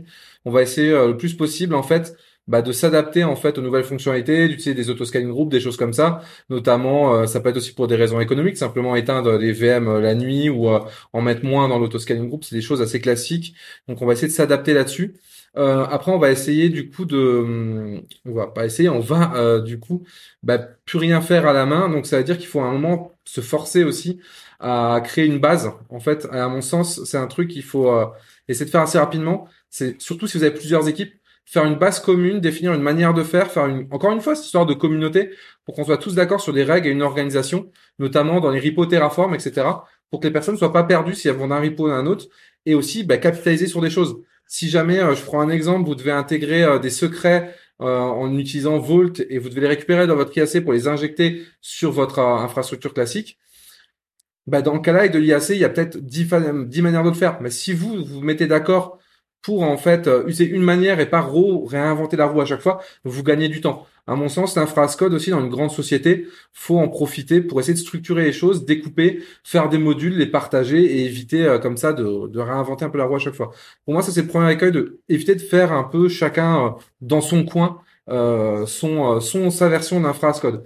Et après, le deuxième, on va dire, le deuxième écueil que je vois là-dessus, ça serait euh, comment dire euh, bah, ça serait tout simplement euh, de de faire juste de l'import. Pour moi, vaut mieux euh, repartir. Par exemple, je prends un exemple très simple. J'ai un load balancer un peu legacy. J'ai des machines derrière. Si on part sur de l'infra code, je préfère qu'on refasse un peu le tout, qu'on réfléchisse nouveau à la manière dont ça a été fait pour l'implémenter mieux, de manière plus propre, en profitant, comme je disais, de toutes les fonctionnalités, euh, que en fait juste faire un lift and shift et récupérer ce qui a été fait faire globalement juste des imports, ce qui va pas forcément avoir beaucoup de valeur ajoutée. Tandis que si jamais on repart un peu, on réfléchit un peu à nouveau à la problématique qu'on avait, on peut potentiellement y répondre mieux et avec des fonctionnalités en plus euh, de ce côté-là en profitant de l'IAC. Donc ça, c'est les deux principaux écueils que je vois. J'avoue que là, euh, sur euh, de but en blanc, j'en vois pas spécialement d'autres. Mais Je- du coup, je, je je- passe la patate chaude. hein. Je vais rebondir très vite. Je suis super d'accord avec le, le deuxième point, euh, qui est un point important, c'est automatiser. Ce n'est pas faire de manière mécanique ce qu'on faisait à la main. Euh, c'est un point qui est extrêmement important. C'est pour ça d'ailleurs que souvent je fais la distinction entre mécanisation et automatisation. Alors Google, ils font même une autre distinction. Ils font la distinction entre automatisation et automatique. C'est pas la même chose. Euh, et donc en fait, des fois, il faut repenser les contextes. Donc euh, j'aime bien. J'ai plein de gifs animés comme ça de machines industrielles qui font des choses, euh, qui font quelque chose qu'on pourrait faire à la main facilement et en fait qui sont obligés de repenser tout de manière différente. Donc c'est très marrant de voir les machines industrielles. Bah dans l'automatisation, c'est pareil. C'est-à-dire quand on a dans l'idée que nos machines vont spawner de manière automatique, de manière euh, en scaling, bah notre application elle peut pas fonctionner pareil. Elle doit souvent prendre ses configurations de manière différente. Elle va fonctionner de manière différente, etc. Donc des fois, c'est pour ça qu'il faut se repenser un peu, faire un, faire un pas en arrière et, euh, et pas euh, foncer tête baissée comme ça. Euh, Il y a un autre point qu'il faut faire attention, c'est euh, de pas tomber dans le dans le not invented here syndrome.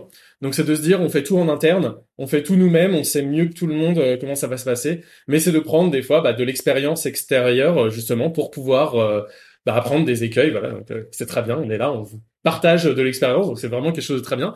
Mais euh, il faut pas croire, c'est rarement ce qui est fait dans les entreprises. Les entreprises aiment bien refaire elles-mêmes avec leurs petits process et refaire leurs mêmes erreurs. Ça permet de faire des talks. En plus, ça fait un talk euh, comment on est passé à tel techno et ça fait un talk euh, pourquoi on en est parti. Ça fait deux talks pour euh, pour le prix d'un. Donc c'est plutôt pas mal.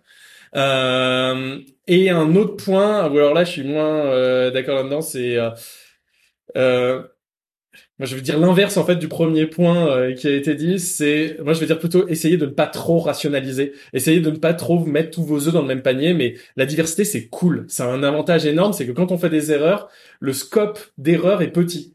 Parce qu'en fait, euh, faire de jolis patterns, c'est très bien, mais en fait, quand on connaît pas très bien où est-ce qu'on va, souvent on se plante. Donc en fait, on essaye de faire des, des on aime beaucoup en France faire des très belles ingénieries euh, qui vont marcher à tout euh, dans tous les cas. Mais euh, mais en fait, euh, des fois, il vaut mieux rester agile et euh, dupliquer. Ça, c'est même une, une pratique de développement qui est apparue euh, récemment, qui est de se dire dupliquer, c'est mieux que de centraliser. C'est-à-dire en fait, au lieu de faire une librairie commune à deux logiciels, on va bah, copier le code d'un côté et de l'autre et chacun vont faire leur vie à côté, ce qui permet de ne, quand on a une, un problème, de le ségréguer à un seul logiciel. Et donc ça va être le cas quand on fait euh, des choses comme ça, c'est mettre tout dans le tous ces dans le même panier, bah ça fait du shitstorm at scale. Et c'est ça un peu le problème du at scale. Euh, Donc euh, quand on avait euh, des problèmes à la main, enfin il y a des gens qui arrivent à faire du problème à la main at scale, mais quand on n'a pas de processus automatisé, au moins, ok on faisait des erreurs, mais on les faisait petits.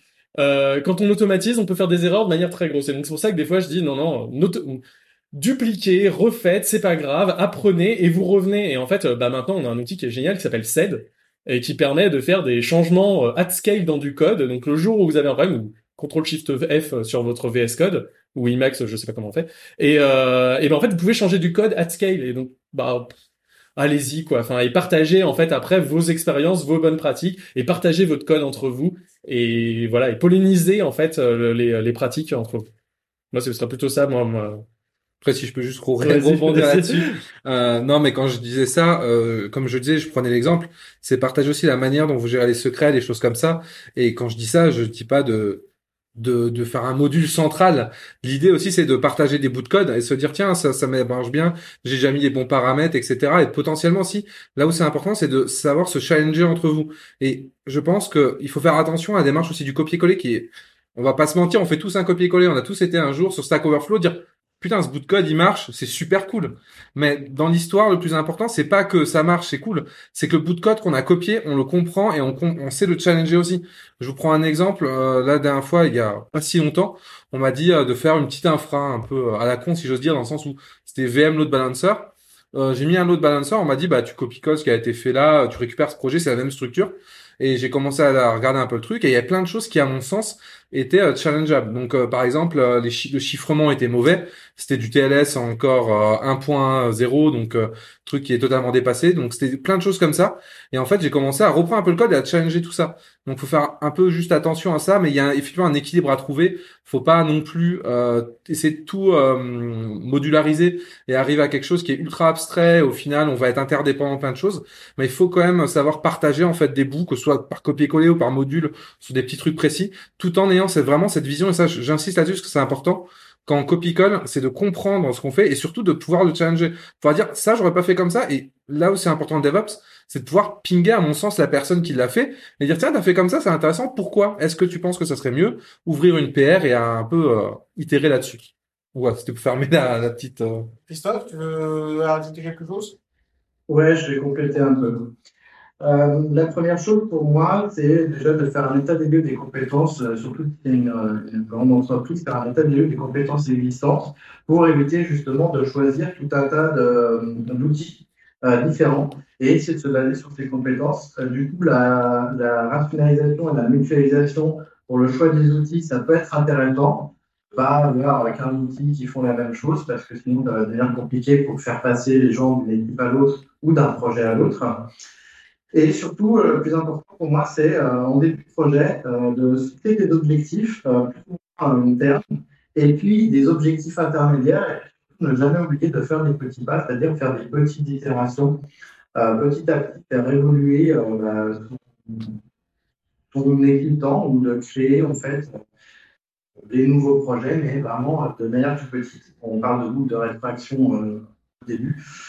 Et euh, je ne sais pas si euh, ça peut répondre à la question, mais euh, s'il n'y a pas d'environnement différent, ça m'étonnerait vu la taille de MGen, mais mettre en place des environnements avec de l'infra code, commencer par le premier environnement, puis le deuxième, etc., stratégie, pré-prod, prod, etc.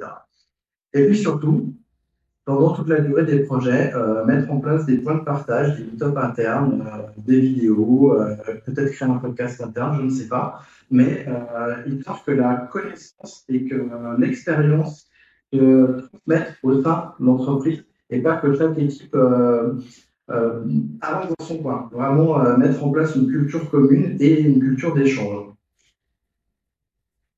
Super, un grand merci à toi parce que tu interviens en remote et c'est pas forcément évident. Merci de faire le, switch de casque et tout. Euh, merci pour les, pour les réponses. Euh, alors, toujours dans le, dans le chapitre transformation, j'ai plein de questions. Donc, euh, une question, est-ce que vous avez une orga DSI type pour faire du DevOps? C'est-à-dire, par, alors, oh, je vous explique un petit peu l'orga ici. On a des équipes plutôt transverses qui s'occupent de tout ce qui est socle, administration système, administration base de données, réseau, etc. On a des équipes transverses qui s'occupent de la responsabilité de la prod, et puis, on a des équipes projets qui, elles, sont plus focus projet, évidemment, pour le build des applications ou l'implémentation de logiciels. Donc, une orga relativement tradie pour une, entreprise de cette taille.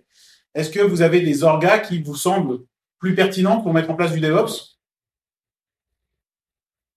Guillaume Ouais, bah. Les chaud, les chaud Ouais, ouais, je vais essayer de pas trop troller. Euh, enfin, en plus, je crois même pas, c'est que je le pense vraiment.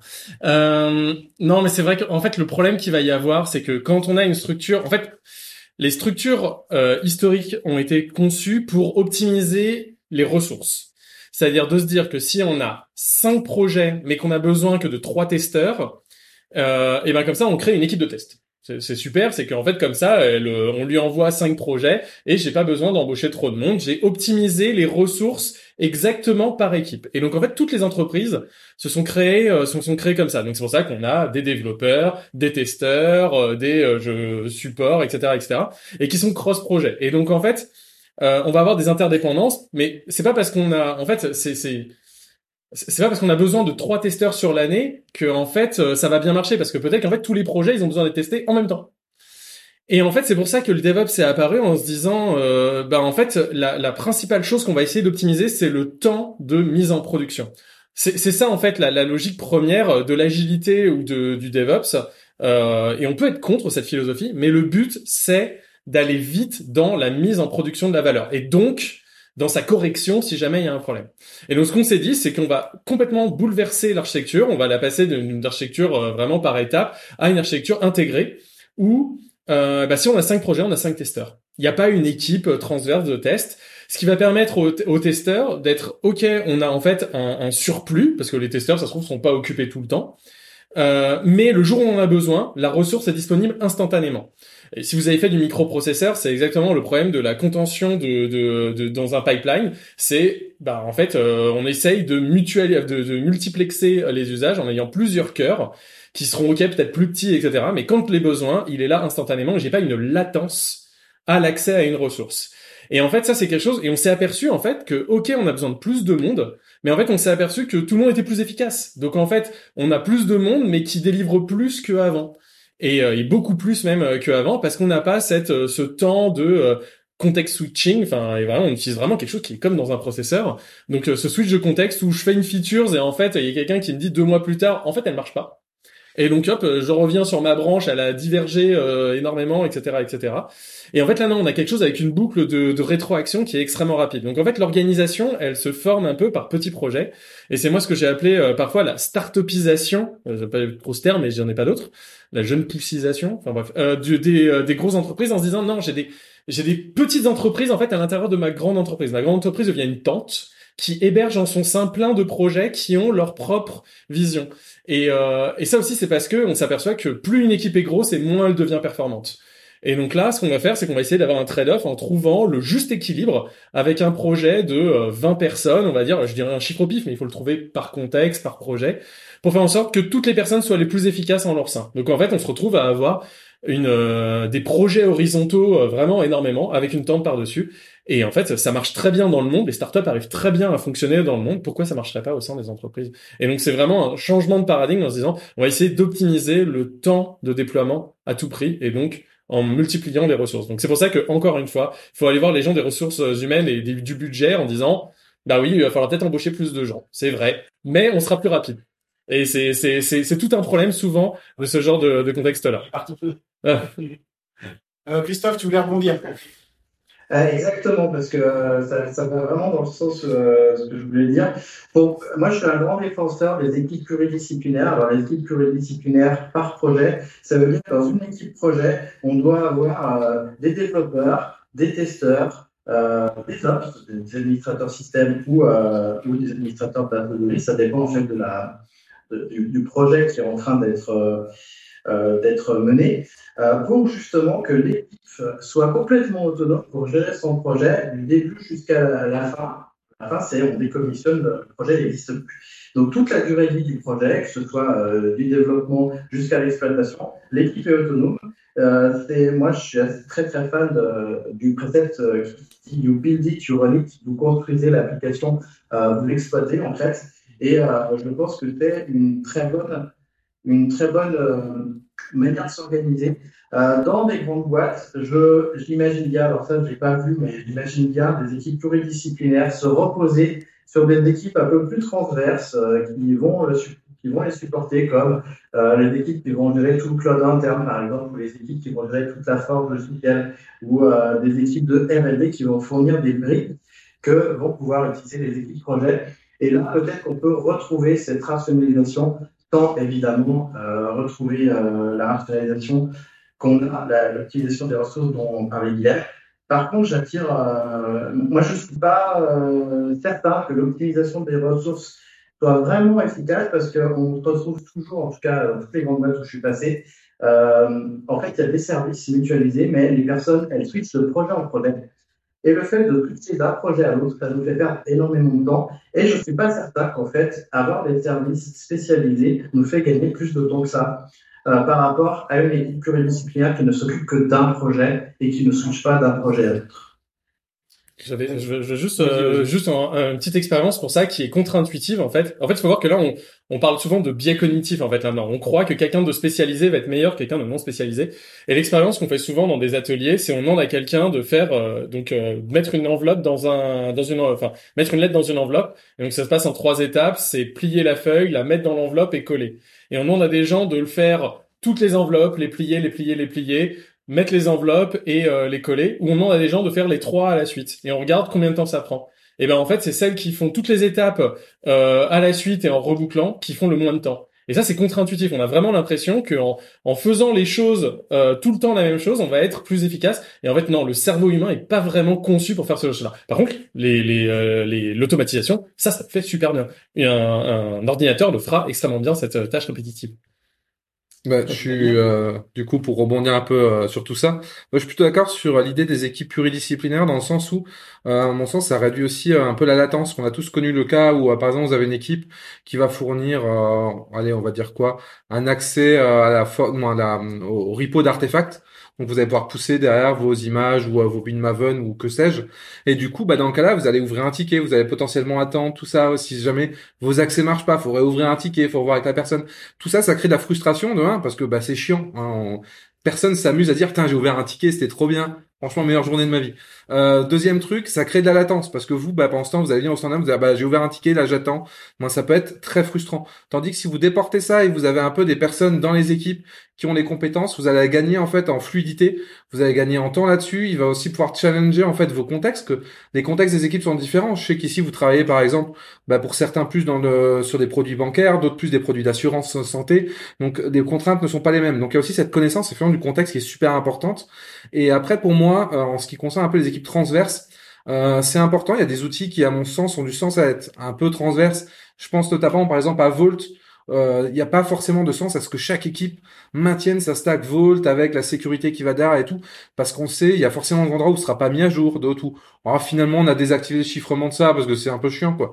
Donc du coup, tous ces outils-là, en fait, pour moi, bah, elles doivent passer dans des autres feature teams qui vont être au même niveau que les autres et qui vont fournir des outils aux différentes feature teams. Donc il faut vraiment voir que ces équipes transverses, pour moi, vont devenir des équipes projets à part entière qui vont fournir ce qu'on disait un peu tout à l'heure, des outils d'infrastructure. Donc par exemple, vous allez avoir une équipe qui on va appeler, je sais pas, équipe Forge, qui va fournir, je prends un exemple, après c'est adaptable, mais qui va être responsable de fournir un Artefactory, un Vault, un Consul, et derrière va pouvoir fournir les accès aux équipes un peu en mode self-service, ce qui fait que ça va créer moins de frustration et en même temps on va quand même profiter euh, d'avoir euh, une stack entre guillemets solide et maintenue et éviter de voir maintenir la même chose en parallèle des fois les un projet s'il a besoin imaginons de stocker euh, un secret de base de données, un secret, euh, deux autres secrets pour le cloud et des tokens applicatifs, ça vaut pas le coup de monter un vault juste pour ça. Donc là, c'est quand même des briques qui ont tendance à, à, à mon sens, ont du sens entre guillemets, à être mutualisées par une autre équipe. Mais il faut vraiment qu'elle voit ça plus en mode produit que transverse, parce que ça fait perdre aussi de la responsabilité, par exemple, d'avoir une équipe qui s'occupe de toute la maintenance. C'est ce qu'on disait. Demain, vous déployez quelque chose en prod. La prod, c'est bien passé, tout est vert, vos checks sont basiques, sont OK tout le monde est content. Mais là, vous vous rendez compte qu'en fait, ça génère plein d'alertes, euh, des, flaps ou des choses sur le monitoring qui n'ont pas de sens. Bah, vous allez moins le ressentir tout de suite. Donc, ça va un peu euh, changer, à mon sens, la manière de gérer le problème. Donc là où c'est intéressant, du coup, c'est que si vous gérez notamment avec le You Build It, You Run It, vous allez pouvoir le remarquer plus facilement et pouvoir améliorer les choses grandement. Donc voilà un peu. Hein. Ouais. Aussi encore un point, parce que tu m'as fait penser à quelque chose. Euh, dans la structure de DSI, si on revient à la question euh, initiale, dans la structure de DSI, il y a même la structure euh, d'évolution et la structure de paix, parce que à un moment, on part d'argent. et en fait, dans ces structures-là, quand on est en mode projet, l'avantage, on l'a dit, on mesure. Et à partir du moment où on mesure, bah, ça veut dire qu'on peut s'améliorer, parce qu'on améliore que ce qu'on mesure. Et donc, ça veut dire qu'on peut avoir un, incentive, on peut avoir une, notion de budget et de, de, de, d'amélioration par rapport à ça. Et donc on peut donner des objectifs de manière claire, simple, qui sont euh, mesurables et pas juste euh, il faudra améliorer la communication client. Non, là c'est comme on l'a dit par exemple sur le Vault, comment on passe d'un stade où on envoie un ticket et peut-être un jour on a les accès sur un Artifactory par exemple. Bah là non, on a une équipe Artifactory qui est on peut mesurer le temps euh, de création des API, le temps d'amélioration de, tout, et toute cette équipe, donc de développeurs, parce que après souvent quand c'était juste des ops qui géraient l'Artifactory, bah ils disent bah ouais mais moi je sais pas développer une API donc je sais pas faire. Mais là non, leur produit c'est pas Artifactory, c'est pas la technologie, c'est ils vont être l'équipe Forge ou l'équipe euh, ceci et donc elles vont choisir une technologie à un moment, elles vont avoir une API devant qu'elles vont développer et qu'elles vont pouvoir s'améliorer et peut-être d'ailleurs changer les produits. Donc en fait euh, cette équipe devient pourquoi ça devient une équipe au temps long? Parce que ça va être une équipe qui va gérer la forge même s'ils changent de technologie ça doit être un peu transparent pour les utilisateurs et ils vont pouvoir s'améliorer et donc on va pouvoir mesurer ça et donc après il y a la notion vraiment de budget qui vient avec ça et euh, qu'on peut qu'on peut mettre en comparaison. C'est-à-dire, on a tant d'utilisateurs qui utilisent tel projet, et ben donc ça correspond à tel budget qu'on va pouvoir injecter. Et ces gens, se, les personnes se sont améliorées, elles ont fait un bon travail, elles ont amélioré toute la boîte. Je peux le mesurer, je peux donc donner un budget associé à ça, aussi bien en termes de salarial, de primes, de ou que de nouvelles personnes à mettre dedans. Et on retombe sur ce qu'on disait tout à l'heure, et ça c'est beau. Voilà, c'est j'ai une question complémentaire qui n'était pas posée par l'Assemblée, mais qui rebondit sur votre question. C'est donc dans vos interventions là, vous préconisez pas mal des équipes plus focus projet, euh, et donc éventuellement de, de, diluer dans ces différentes équipes des compétences qui jusque présent étaient resserrées dans des équipes spécifiques, monocompétences. Je caricature un peu parce que vous avez parlé aussi d'équipes euh, transverses en support, etc. Mais fondamentalement, donc, on va se dire, vous avez donc des SRE qui sont projetés dans les équipes projet. La question, c'est comment est-ce que vous capitalisez votre expertise quand les compétences sont diluées dans des, dans des équipes euh, dans lesquelles ces expertises ne se, euh, comment dire, ne se, n'ont pas, n'ont pas d'émulation. Ça, ben, je, je rebondis là-dessus. Euh, du coup, c'est vrai que ça, c'est une grosse problématique. C'est finalement, si ces SRE, faut qu'ils soient dans chaque équipe avec le contexte, mais c'est pas pourtant qu'il faut qu'ils soient isolés des autres SRE. Donc, c'est là où, euh, bah, il y a plein de modèles qui un peu abordent ça au niveau organisationnel. Mais à mon sens, il faut créer vraiment, et c'est ce qu'on a déjà dit plusieurs fois, un esprit de communauté où il faut que les gens puissent échanger, que ce soit euh, en, ligne avec des chats ou des choses comme ça, et euh, pouvoir, du coup, bah, comme on disait, hein, partager du code, pouvoir potentiellement aussi avoir des, du temps un peu banalisé. Bon, pourquoi pas se dire une demi-journée par semaine, je suis pas dans mon équipe, je suis avec les autres SRE, on voit un peu ce qu'on a fait, on remet peut-être en question aussi certaines approches. Donc, il faut arriver vraiment à créer cet esprit de communauté transverse en, plus de l'équipe. Et ça, c'est quelque chose qui est pas simple à faire, parce que ça veut dire que globalement, on est dans deux équipes. Si je caricature, on est dans notre équipe projet et on est un peu dans notre équipe SRE. Mais c'est quelque chose euh, qui se fait. Il y a des modèles comme le modèle Spotify qui l'aborde et euh, qu'il faut arriver à ritualiser euh, si, si possible pour un peu que tout le monde soit dans la même dynamique et puisse échanger là-dessus il faut que ce soit aussi asynchrone. Il faut prendre l'habitude de, tiens, j'ai fait ça aujourd'hui. Soit j'en parle euh, dans une semaine quand on se voit, soit je fais un bout de doc et je le partage sur le chat en disant, tenez, j'ai fait ça. Si quelqu'un a une idée, et là après on revient sur ce que je disais tout à l'heure, dans l'idée de quel... un autre SRE voit ça, dit, ah fais attention, si tu fais ça, tu auras un bottleneck, à temps de connexion, etc. Mais cette option. Donc c'est là aussi après tout l'intérêt. Christophe, tu veux rebondir? Ouais, ouais. Euh... En fait, dans les cinq piliers DevOps, il y en a un qu'on oublie un petit peu rapidement, c'est le pilier culture. Euh, le, pilier, le pilier solidarité, donc euh, le euh, le pilier de partage en fait, et il est très important en fait euh, dans une entreprise et même en dehors de l'entreprise de partager, comme comme le dit Damien, de partager tout ce qu'on découvre. C'est vraiment euh, un des fondements du DevOps parce que euh, équipe pluridisciplinaire ne doit pas rester toute seule dans le pourquoi, hein, parce que sinon elle, va perdre en, en en capacité d'évolution. Elle doit vraiment partager avec les autres équipes, donc euh, le FRE ou l'Ops qui est à l'intérieur de cette équipe-là, il doit partager avec les autres Ops euh, via des meetups internes, des forums internes, des meetups externes, je, ne sais quoi, mais l'idée c'est vraiment de rentrer dans une boucle d'amélioration continue et euh, des pratiques de l'entreprise et de ses propres pratiques et compétences. Donc, on ne doit pas s'arrêter euh, juste à former une équipe disciplinaire. On doit encourager les gens de ces équipes de se former continuellement et de partager les réussites et les échecs, parce que les échecs peuvent faire euh, bah, justement évoluer les autres, les autres mondes de, de l'entreprise. Euh, qui n'a pas réagi, Guillaume? Ouais, bah, je suis entièrement d'accord. Donc, je vais essayer de parler d'un autre point. Euh, souvent, en fait, on sait euh, la peur, c'est euh, de se dire euh, j'arriverai pas à trouver des compétences, etc., etc. Ce qu'il faut voir, c'est que en fait, les entreprises, elles partagent un marché commun qui est celui des ingénieurs qu'on va qu'on va mettre ou des développeurs, enfin n'importe. C'est de se dire qu'en fait, quand on a des équipes, des, compétences qui sont un peu réparties, l'avantage c'est qu'en fait, on a accès à des bassins d'emploi qui sont plus plus élargis. C'est-à-dire que euh, si jamais je suis des, sur des technologies différentes, dans des bassins de, différents, bah, je vais pouvoir avoir accès en fait à un pool de personnes plus important. Et en fait, c'est un point à prendre en compte euh, des fois de se dire que bah justement c'est un avantage en fait de se dire on va pouvoir avoir des ops. Euh, euh parce que j'ai travaillé par exemple pour la Française des Jeux qui doit être à peu près organisée un peu comme les MGEN. Je, je connais pas tous tous les détails, mais à, à la Française des Jeux, on a une équipe à Vitrolles qui est la prod, une équipe à Boulogne qui sont les développeurs, et voilà. Le problème, c'est que bah au bout d'un moment, le bassin d'emploi à Vitrolles, il est ce qu'il est, et euh, bah on a un peu fait le tour, et donc c'est dur de trouver des compétences nouvelles. Là où si jamais il y avait des développeurs aussi à Vitrolles, des ops aussi à, à Boulogne, eh ben on a une pollinisation comme ça, et on peut aller trouver plus de compétences différentes. Et c'est d'ailleurs un point extrêmement important à faire quand on parle de. euh, c'est pour ça que moi, enfin, j'ai eu des expériences comme ça de rationalisation trop importantes euh, d'entreprises comme bon, enfin, je vais juste citer euh, parce que c'est assez public, c'est par exemple Criteo qui a une stack technique entièrement en .NET. Bah aujourd'hui trouver des développeurs .NET sur Paris, bah en fait ils sont tous déjà passés par Criteo. Donc en fait leur rationalisation fait qu'aujourd'hui ils sont plus développeurs. Et c'est extrêmement dur pour eux parce que les gens sortis d'école n'ont pas de .NET, n'ont pas fait de .NET, n'ont pas cette expérience-là. Tous ceux qui étaient bons ne peuvent plus passer par là. Et donc même d'avoir de la diversité donc géographique de personnes et de technologies permet de challenger les technologies entre elles, de voir les réussites euh, et les malus et de se dire c'est pas grave euh, d'avoir d'avoir la diversité et aussi de pouvoir avoir des bassins d'emploi différents et donc de pouvoir recruter plus. Et c'est ça aussi la chose importante. On a l'impression qu'en qu'en ayant une monostack, c'est plus simple de recruter, c'est souvent l'inverse. Et euh, en ayant plus de technologies, on a accès à plus de gens différents qu'on va pouvoir embaucher euh, et, euh, et, euh, et recruter. Ok. Euh, toujours dans le, dans le chapitre transformation, euh, désolé pour le son, Christophe. Toujours dans le chapitre transformation, combien de temps pour mettre en place du DevOps Alors, il nous reste trois quarts d'heure. Euh, donc, évidemment, on est plutôt, enfin, cette question-là, elle s'adresse plutôt à un contexte d'entreprise type MGEN, hein, évidemment, pas startup. Euh, voilà. Essayez de faire des réponses courtes. Il nous reste 16 questions. On les portera, on les aura pas toutes. Essayez de faire des réponses courtes malgré tout. Donc, euh, en combien de temps, euh, enfin, en combien de temps on transforme une entreprise euh, pour qu'elle fasse du DevOps?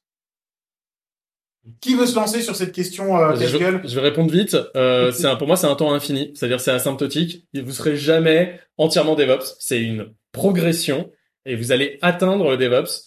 Et c'est pour ça d'ailleurs que je vous conseille. Enfin, j'ai créé un framework qui s'appelle MEPI, MEPI euh, qui permet justement de vous évaluer sur votre évalue, enfin votre progression vers le DevOps. Et je pense même que les plus grandes entreprises qui euh, Enfin voilà, des, des Google et, euh, et des entreprises comme ça n'ont clairement pas atteint le stade euh, ultime du DevOps, alors surtout Google d'ailleurs. Mais euh, voilà, donc ça sera quelque chose, ça sera une amélioration continue. Vous dites pas que du jour au lendemain, en mettant tant d'argent sur la table, c'est bon, on sera DevOps. Non, ça sera quelque chose de continu dans le temps et d'amélioration progressive. Bah du coup, euh, c'est vrai que c'est pas. Je pense pas que c'est une question, mais une réponse euh, en mode euh, ouais, ça fait euh, deux ans, sept mois, donc euh, c'est ça. Il n'y a pas vraiment de, de, de réponse figée, et je suis d'accord sur le fait que bah, c'est quelque chose qui euh, on va toujours en s'améliorant. Donc on peut se dire si on met des milestones par exemple, bah je sais faire de la CD, donc déployer de manière continue des applications en production totalement automatiquement sans qu'il y ait d'action humaine. Si on se met des milestones de ce type-là, on va pouvoir mesurer. Et ce temps-là, euh, ben j'ai pas de réponse magique. Ça peut prendre euh, deux, trois ans, ça peut prendre dix ans, ça parce que ça dépend tout simplement, à mon sens, de beaucoup de l'humain. Et en fait, euh, bah, l'humain, euh, on a tous nos rythmes, on a nos façons de penser. Certaines personnes, elles vont changer. euh, tu leur dis, bon, on passe au DevOps lundi d'après. elles seront déjà à fond dans le DevOps, elles vont t'apprendre des trucs, et à des gens, il va leur falloir plus de temps pour s'adapter, comprendre pourquoi on fait ça, etc. Donc, vu qu'il y a de l'humain euh, et que en plus c'est de l'amélioration continue, pour moi, il n'y a pas de, de réponse en temps magique. C'est un peu réponse de Normand, mais euh, c'est à mon sens la réponse. Alors que tu es né de soi, tu vois. Moi, je suis Lorrain, mais oui, pas de Metz, mais Euh, Christophe, tu veux répondre à cette question casse, casse-gueule? Ouais, je suis assez d'accord avec ce qui vient d'être dit. euh, et en plus, ça dépend tout de où on part, et des connaissances qu'on a et l'organisation qu'on a. Euh, ça peut être très long, c'est rarement court. Honnêtement, euh, dites-vous que vous en avez pour plusieurs années. Euh, moi, j'insiste sur le fait que, en effet, c'est l'amélioration continue, mais il faut, faut vraiment pas s'arrêter au tout début. C'est-à-dire que souvent, en fait, je vois des entreprises qui, euh, euh, veulent passer au DevOps et qui s'arrêtent, en fait, euh, en multipliant le par qui s'arrêtent, en fait, aux 20% d'actions qui leur apportent le plus, c'est-à-dire, ah, on met en place le déploiement continu, et puis, en règle générale, elles s'arrêtent là et elles ne continuent pas à améliorer leur infrastructure, leur organisation. Et euh, vraiment, DevOps, comme l'a dit euh, Guilhem, c'est amélioration continue tout le temps. Et, euh, et ça doit vraiment driver en fait toutes les personnes qui euh, participent à l'instance c'est s'améliorer en continu pour atteindre des objectifs qu'on ne pensait même pas atteignables à l'origine et au début de la transformation.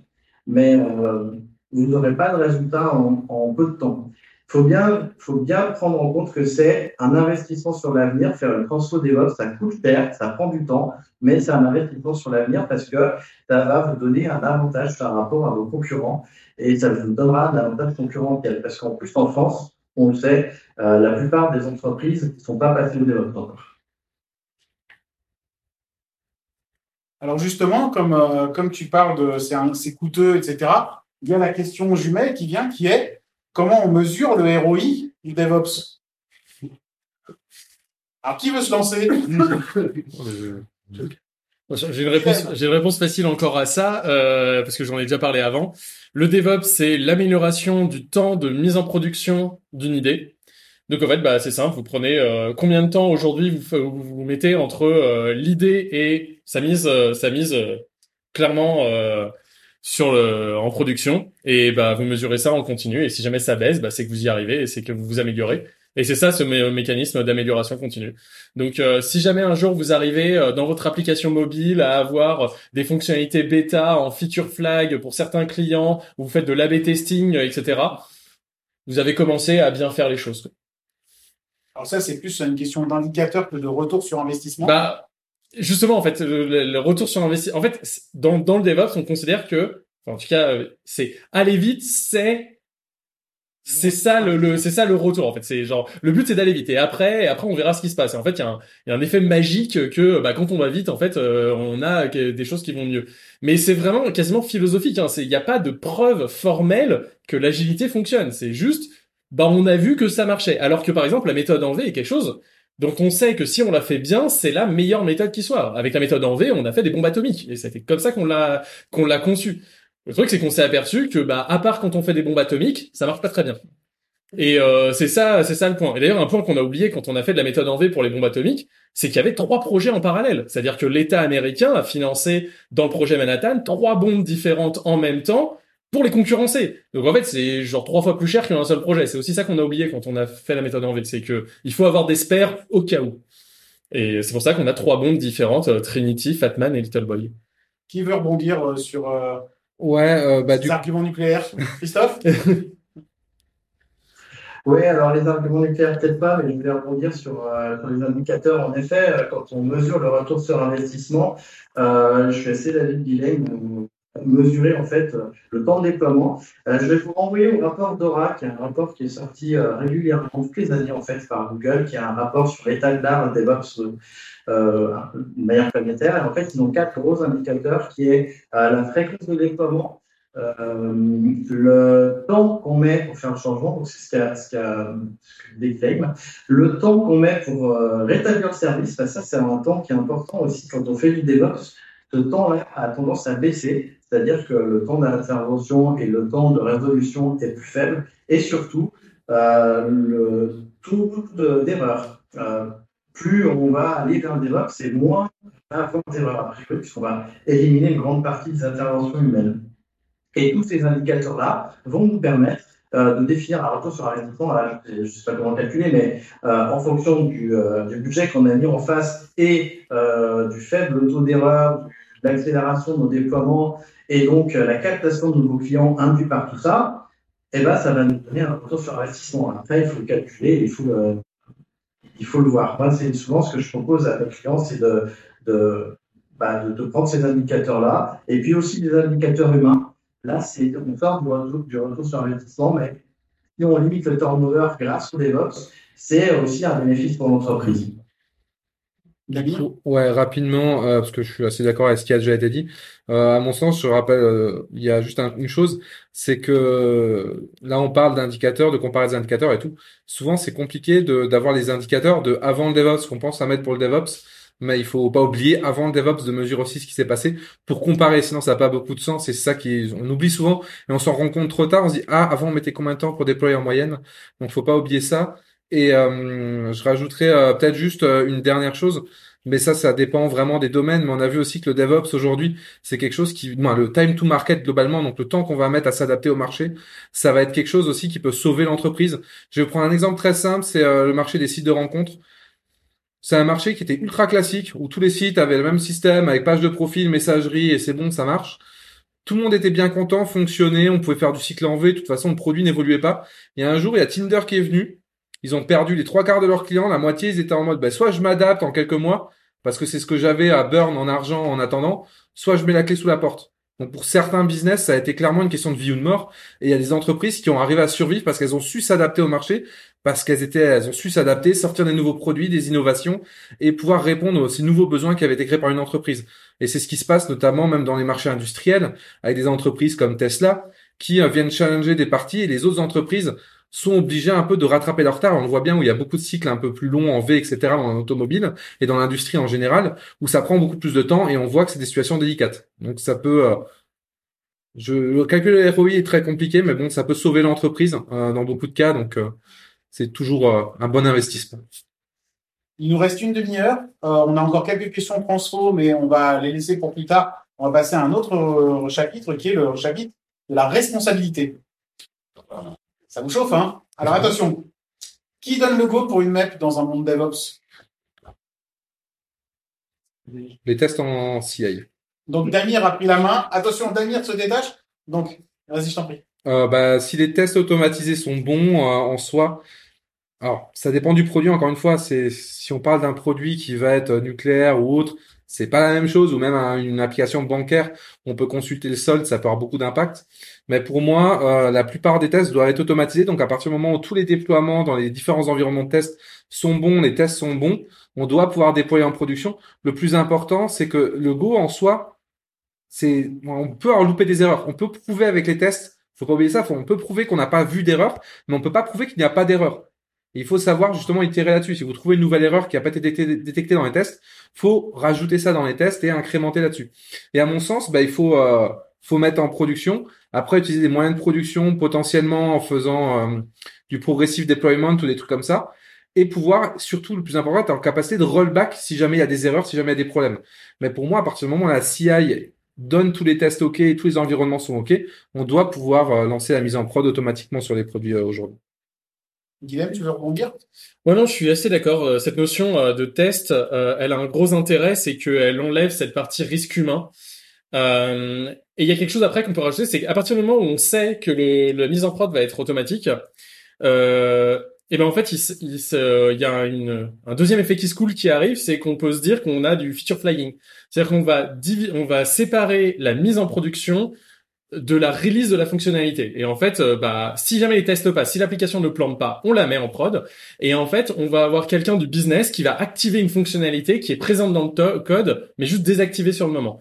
Ça va permettre comme ça euh, de d'avoir toutes les fonctionnalités en prod, même des bêtas, et euh, de les activer pour le business. Le business va dire, bah regardez, on va, ils vont tester, ils vont faire la, la recette en production, parce qu'il n'y a qu'à production qui ressemble à la production.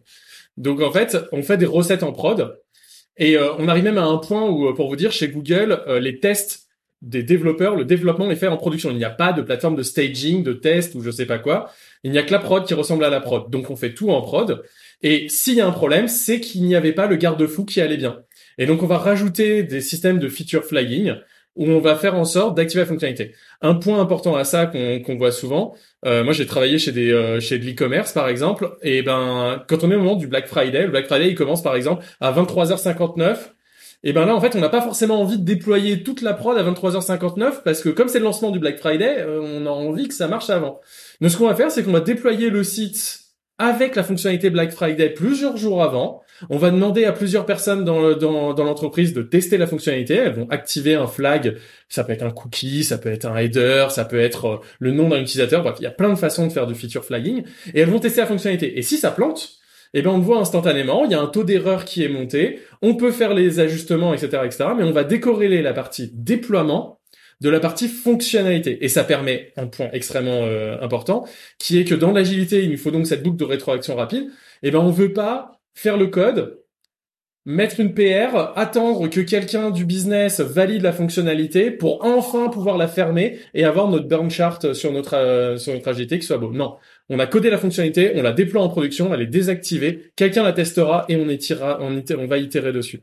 Et donc c'est pour ça que c'est important de d'avoir quand on a cette performance test de se dire ah ben on va on a une autre fonctionnement qui va nous permettre d'ajouter de la valeur de manière rapide. Et donc, et ça, si vous êtes sur Google, euh, enfin Google utilise ça tout le temps, vous allez avoir même deux personnes qui vont utiliser la même application, n'auront pas les mêmes fonctionnalités parce que certains auront eu un flag d'activer automatiquement et pas d'autres. Et donc on va comme ça avoir un rolling update de. C'est pas parce que vous avez mis à jour une application de Google que vous avez la dernière fonctionnalité. Il va falloir attendre qu'un flag euh, s'active.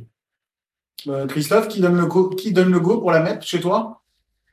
Oui, je vais contrebalancer un petit peu tout ce qui a été dit parce que c'est plutôt réservé à des équipes très inventées. Parce que dont parle Guillaume, c'est ce qu'on appelle des feature flags et les équipes ne peuvent pas euh, faire ça. Euh, à titre personnel, et peut-être lié à mon expérience liée à des très très grosses prods et comme j'étais exploitant très longtemps avec des grands groupes, euh, j'ai assez d'avis de faire du déploiement continu dans tous les environnements hors production. C'est-à-dire, euh, dès qu'on a fait la DI euh, et la merge request euh, est validée, bah, pouf, on déploie en staging et, et peut-être en pré-prod.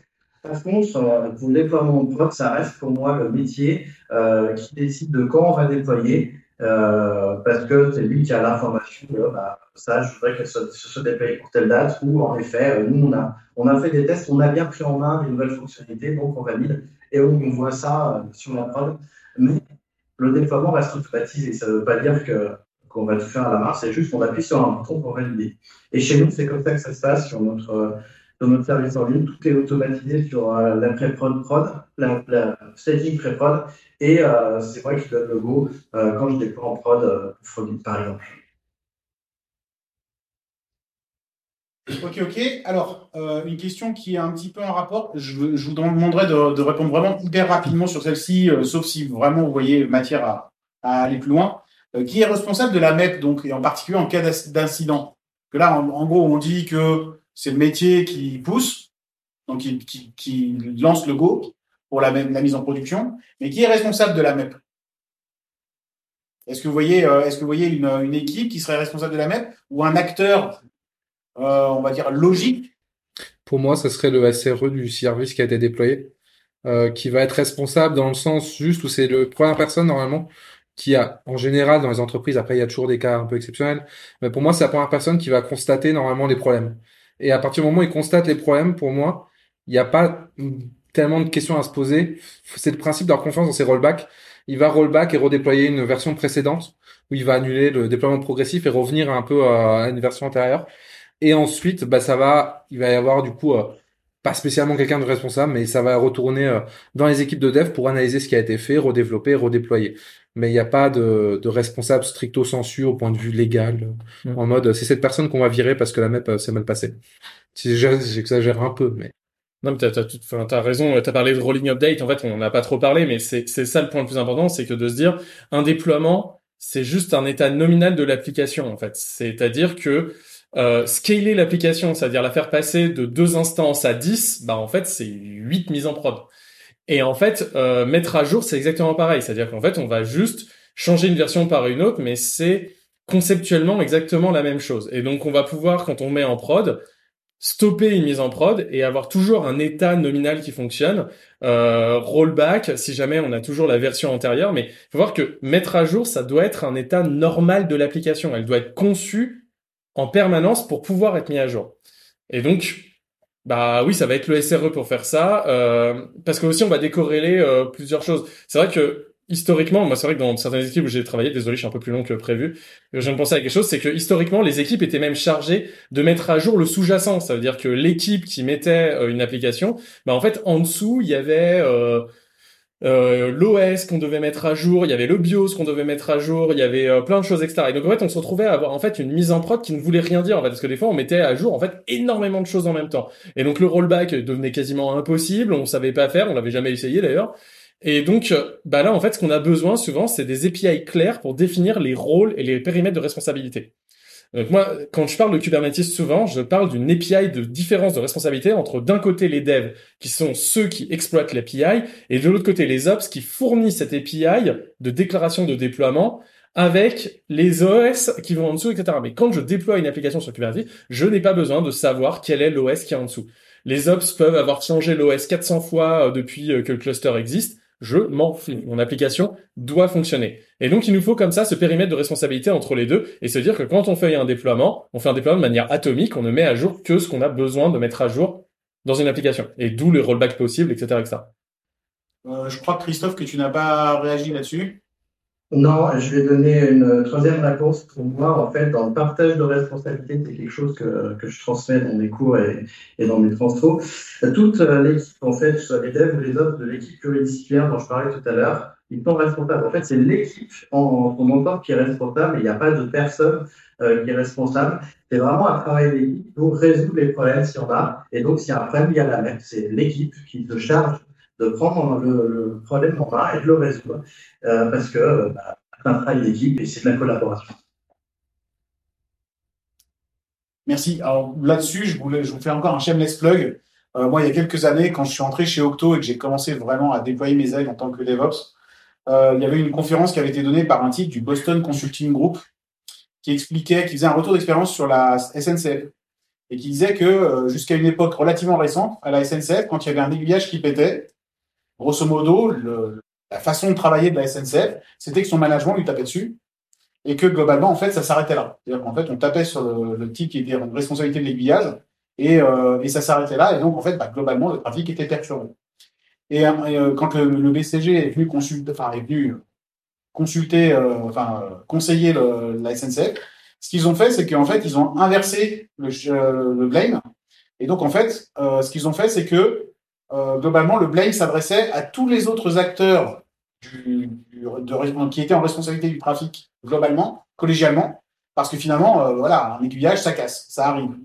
Et donc, en fait, ce qu'il faisait, c'est que si euh, les contrôleurs ne faisaient pas monter les, les, les, passagers plus vite dans les trains, si les trains n'accéléraient pas sur les voies euh, de façon à pouvoir délester les, les voies plus rapidement, etc., pour permettre la réparation plus rapide euh, de l'aiguillage, si les fournisseurs, enfin la logistique qui s'occupe d'acheminer le, nouvel aiguillage jusqu'à l'endroit où l'aiguillage est cassé ne, euh, ne se bougeait pas en fait, globalement c'est eux qui étaient blâmés, pas la personne qui était en responsabilité de l'aiguillage cassé. Donc en fait finalement c'est bien ce côté, on fait porter la responsabilité sur le collège de l'ensemble des acteurs qui fournissent le service global, le service rendu qui est la, la fluidité du trafic, et non pas euh, ponctuellement la responsabilité unitaire de l'aiguilleur euh, qui, euh, qui a mal maintenu son, son aiguillage. Je précise juste un truc important, deux phrases et demie. Euh, du coup, euh, on parle de responsabilité. Le but, c'est pas d'avoir un responsable juste pour blame, entre guillemets, à dire ouais, c'est ta faute. Là, l'idée, notamment quand je parlais du SRE, il est responsable dans le sens où c'est lui qui va se dire, il y a trop de taux d'erreur, c'est trop dangereux, on roll back parce que c'est lui qui est censé avoir les bonnes métriques, les comprendre et euh, pouvoir du coup agir là-dessus. Mais encore une fois, le but n'est pas de blâmer une personne. Le but, c'est de rétablir la situation parce que ce qui est important, c'est que votre service fonctionne et après d'analyser potentiellement, de faire un rex dessus, etc. Oui, oui, tout à fait, bien sûr. Je préférais préciser. Ouais, tu as tout à fait. Et bienvenue. Voilà. Euh, alors, justement, une question par rapport à la responsabilité. Est-ce que la délégation de l'Ops au dev, donc est-ce que le fait d'empowerer le, le dev, de rendre le dev plus autonome, est-ce que ça conduit pas à avoir des VM de 20 téraoctets de RAM avec des JVM de 2 téraoctets de, de garbage collection? Et c'est dit sans aucun troll. C'était pas un, c'était pas un post-it de Mathieu. bah, c'est vrai que c'est, euh, je, je, veux dire vite fait, mais c'est vrai que c'est quelque chose qu'on a souvent eu, enfin que j'ai souvent, enfin quand j'ai travaillé dans des équipes, souvent c'était quelque chose que j'ai, j'ai souvent, qu'on m'a souvent fait comme euh, Enfin, j'ai souvent entendu plutôt en étant dans les équipes Ops en disant oh là là les devs ils nous ont encore fait euh, on a encore besoin de mettre des machines. Et en fait ce que je dis souvent c'est euh, bah imaginez AWS avec quelqu'un euh, enfin imaginez si AWS disait oh là là nos clients ils ont encore besoin de trop de machines on va encore gagner trop d'argent. Bah en fait quand on a une équipe produit dont le but est de fournir de l'infrastructure c'est-à-dire qu'elle fait un paiement il y a y a une métrique qui est combien quelles sont les ressources utilisées par le développeur bah pour le développeur ça devient juste une métrique d'amélioration mais en fait, à l'heure actuelle, comme c'est, bah, je pousse et puis YOLO, euh, bah, en fait, je pousse et puis YOLO, quoi. Enfin, genre, moi, de toute façon, euh, c'est pas mon problème. Le jour où c'est une ressource qui devient payante, que le budget de mon équipe est imputé par rapport à ce que, bah, en fait, comme n'importe quelle entreprise, comme n'importe quel budget d'un, d'un humain, et ben là, je commence à faire attention. Et justement, cette notion d'avoir cette équipe en entier qui a un budget commun pour le support, pour le test, pour tout ça, fait que le choix des technologies qui vont améliorer le test, qui vont permettre d'avoir peut-être quelqu'un en moins pour le test, qui va pouvoir devenir un développeur en plus, etc., etc., devient important. Donc, si jamais les développeurs ont besoin de beaucoup de mémoire, et eh ben tant mieux, ça fait plus de ressources, plus de. On a parlé tout à l'heure des ops, et eh ben ça fait plus d'ops. C'est tant mieux. Enfin, genre si jamais les ops on apporte de la valeur là-dedans. Par contre, maintenant, c'est aux développeurs à se justifier du pourquoi leur budget infrastructure a triplé euh, ce mois-ci. Mais si jamais les gars ont gagné euh, 10 fois plus de clients, bah c'est cool. C'est pas tout le temps un problème hein, de consommer plus. Si jamais on consomme plus parce qu'on a plus de clients, cool. Mais c'est cette équipe-là qui devra se justifier avec ses entrants et ses sortants. Alors si je peux me permettre, c'est vrai pour du cloud, euh, quand tu achètes la machine pour trois ans, euh, c'est pas la Mais c'est justement bah, toute la notion justement du débordement sur le cloud et justement toute cette notion dont je parlais tout à l'heure. C'est oui, quand on commence à avoir ces achats-là, et ben le cloud il sert à ça. Il sert à avoir cette élasticité parce que quand une entreprise monte, il y en a parfois d'autres qui tombent et donc le provider de cloud n'est que juste une grosse entreprise qui a réussi à lisser les achats sur longtemps. Mais d'ailleurs, même chez les providers de cloud, on achète les machines sur trois ans. hein. Enfin, c'est possible pour avoir des réductions de d'avoir un engagement sur trois ans. Donc en fait, même les cloud providers ont exactement les mêmes euh, choses. C'est juste que bah, on peut plus facilement monter au-dessus des trois ans euh, plus facilement. Mais un cloud provider n'est que le lissage de ces besoins-là, etc. Mais ça peut arriver dans certaines équipes de se dire, bah ce mois-ci, on se bouche un peu le nez, on sait que la nouvelle release, elle prend trois fois plus de mémoire, mais là on en a besoin à tout prix. Et ben tout le monde se bouche un peu le nez, et puis on fait bon bah ce mois-ci ça sera un peu dur, et on verra le mois prochain, mais au sprint d'après on s'en souviendra, il faut qu'on améliore. Mais là tout de suite on a besoin de la fonctionnalité aujourd'hui. Et quand les ops et les devs sont ensemble, bah, ils font le choix en commun. C'est-à-dire ils savent que ça va être compliqué, mais ils vont le faire ensemble, et ce choix-là va être commun. Quelqu'un veut rebondir, euh, Ouais. Christophe ou Damien? Bah, je vais rebondir. Euh, du coup. Moi, je vois, globalement, dans mon cerveau, j'essaie de, de catégoriser ça. Je vois un peu trois cas. Il y a finalement un cas où c'est de l'évolution naturelle, auquel cas, bah, vous avez plus de clients, vous consommez plus, c'est ok, c'est même bon signe en fait. Et euh, vous avez aussi le cas, euh, vous avez deux cas aussi pour moi qui sont existants, qui est le premier cas du j'ai eu la flemme d'optimiser et du coup, bah, mon application consomme de plus en plus. Et euh, ça, c'est une problématique qui est pas nouvelle en fait avec le DevOps et le cloud. Vous l'aviez déjà avant où vous aviez des tickets régulièrement. Moi, je me rappelle de tickets de euh, bah ça marche pas, il faut plus de RAM quoi, sans justification. Et là-dessus, c'est un peu à mon sens aussi euh, un travail qui est plus à faire dans les équipes dev, notamment au niveau des leads, d'identifier, de se dire bon là on n'a pas eu le temps pour cette feature, elle est pas très opti, mais c'est important qu'elle soit en prod maintenant, on verra plus tard. Ça peut justifier euh, niveau business, ça peut justifier sur un temps court. Ou quand il y a des problèmes plus graves de fuite mémoire ou autre, là pour moi c'est au lead tech de dire, de voir avec les métriques et dire non là il y a trop gros changements, on voit ensemble, on analyse et on répare le problème. Mais pour moi il y a vraiment ces trois, on va dire euh, grosses, gros cases entre guillemets qui existent et qui sont euh, qui sont justifiables aussi en fonction du, du contexte. Christophe? Ouais, je vais juste terminer rapidement. En fait, euh, ce que j'ai compris de la question, c'est euh, si on, va au DevOps, en gros, on va passer de DevOps, et euh, le dev peut, euh, peut ne, pas faire, enfin, ne peut ne pas faire d'optimisation. C'est comme ça que j'ai compris la question, du coup, j'insiste sur le fait que quand on fait, quand on va vers le DevOps, ça ne veut pas dire qu'on va se passer d'Ops, il faut quand même garder ses compétences Ops. Alors, si en effet les devs ont des compétences Ops, qui à mon avis a un mauvais pattern, mais bref, il faut quand même garder des compétences ops, des compétences d'o- d'optimisation et de savoir trouver où sont les problèmes. Et donc c'est pour ça que la mesure est super importante et euh, comme disait c'est un des points d'amélioration. Si on consomme énormément et que c'est pas justifié, il faut- va falloir qu'on fasse des réductions de, bah, des, des optimisations dans son code. Ok, ok, merci. Euh, alors, il nous reste un petit quart d'heure. On a deux questions sur la sécurité. Et puis peut-être qu'on finira avec une petite question troll, euh, si on a le temps. Alors, euh, première question sur la sécurité. Euh, le, code, le code est-il validé par la sécurité ou le, le RSSI et à quel moment? Alors, je pense que là, on parle de code. Qui est-ce qui a posé cette question Est-ce qu'il encore Est-ce qu'on parle de code de déploiement ou on parle de code applicatif? Non, c'est ce code applicatif qui va faire attention d'avoir des, des bases de données chiffrées, des. D'accord. Qu'on respecte la sécurité opérationnelle de l'entreprise. Bah, Christophe? Attends, Christophe, Ouais. levez le doigt, excuse-moi. Ouais, je vais commencer parce qu'en plus, euh, avec Damien, on va, je crois, enregistrer il n'y a pas très longtemps un épisode sur DevSecOps. Euh, pour moi, la sécurité, elle fait partie prenante des ops. Elle, est- elle doit être intégrée aux ops et donc, du coup, elle doit être intégrée au mouvement. Ce qui veut dire que si on a des contraintes de sécurité et des besoins en sécurité, ça doit être codé aussi. Euh, les tests dont on parlait, c'est des tests applicatifs, des tests sécurité, et nous, toutes ces contraintes-là, elles doivent être intégrées dans les tests automatisés, et donc si les tests automatisés passent, le déploiement, il passe. Il n'y a pas d'intervention humaine, il n'y a pas de validation humaine, autre que, ah, le test d'automatisation de la sécurité, il est bon, valide, et donc la personne de la sécurité va valider la merge request euh, du code de test de sécurité. Pour moi, c'est comme ça que ça devrait se passer dans un contexte DevOps. Damien, tu voulais, tu Ouais. rebondir? Euh, bah, je vais rebondir un peu dans, dans la même lignée. Pour moi, ça doit passer par des choses qui sont automatisées. Alors là, on parle de tests dans un CI/CD. Alors effectivement, des tests de sécurité dessus, c'est important. Même des choses déjà très basiques. Et après, pour tout ce qui va être test sur de conformité et tout ça, pour moi, si on en revient à, mon, à l'idée de, que je développais tout à l'heure niveau organisation, que l'équipe sécurité, c'est une équipe qui va fournir des produits. Bah, par exemple, on peut imaginer que son produit, ça va être, il y a des outils comme Cloud Custodian qui permettent de faire euh, du check, en fait, de règles de sécurité sur du cloud. Donc, ils vont parser différents comptes AWS ou autres et ils vont vérifier que, bah, les buckets sont bien chiffrés, que les buckets sont fermés au public. Et pour moi, c'est par ça que ça va passer. C'est ce genre d'outil que euh, la feature team euh, qu'on va appeler sécurité, euh, sécurité ou euh, oh merde, j'ai plus le nom. Enfin bref, en tout cas, c'est ce type d'outils qu'ils vont implémenter, maintenir pour s'assurer que les règles de sécurité sont bien maintenues. Et après, pour tout ce qui va être un peu plus classique, pen test, etc. Je pense que vu que les livraisons viennent assez régulièrement, on peut plus trop se permettre de voir ça en mode on fait un pen test, euh, je sais pas, tous les deux ans euh, pour se dire est-ce que tout est dans les clous? Et là, ça peut être aussi intéressant d'avoir des exercices euh, continus avec euh, du coup du euh, du bug bounty ou des choses comme ça sur soit la plateforme de prod, soit des plateformes différentes s'il y a besoin pour s'assurer aussi qu'il y a un peu de vérification humaine en plus.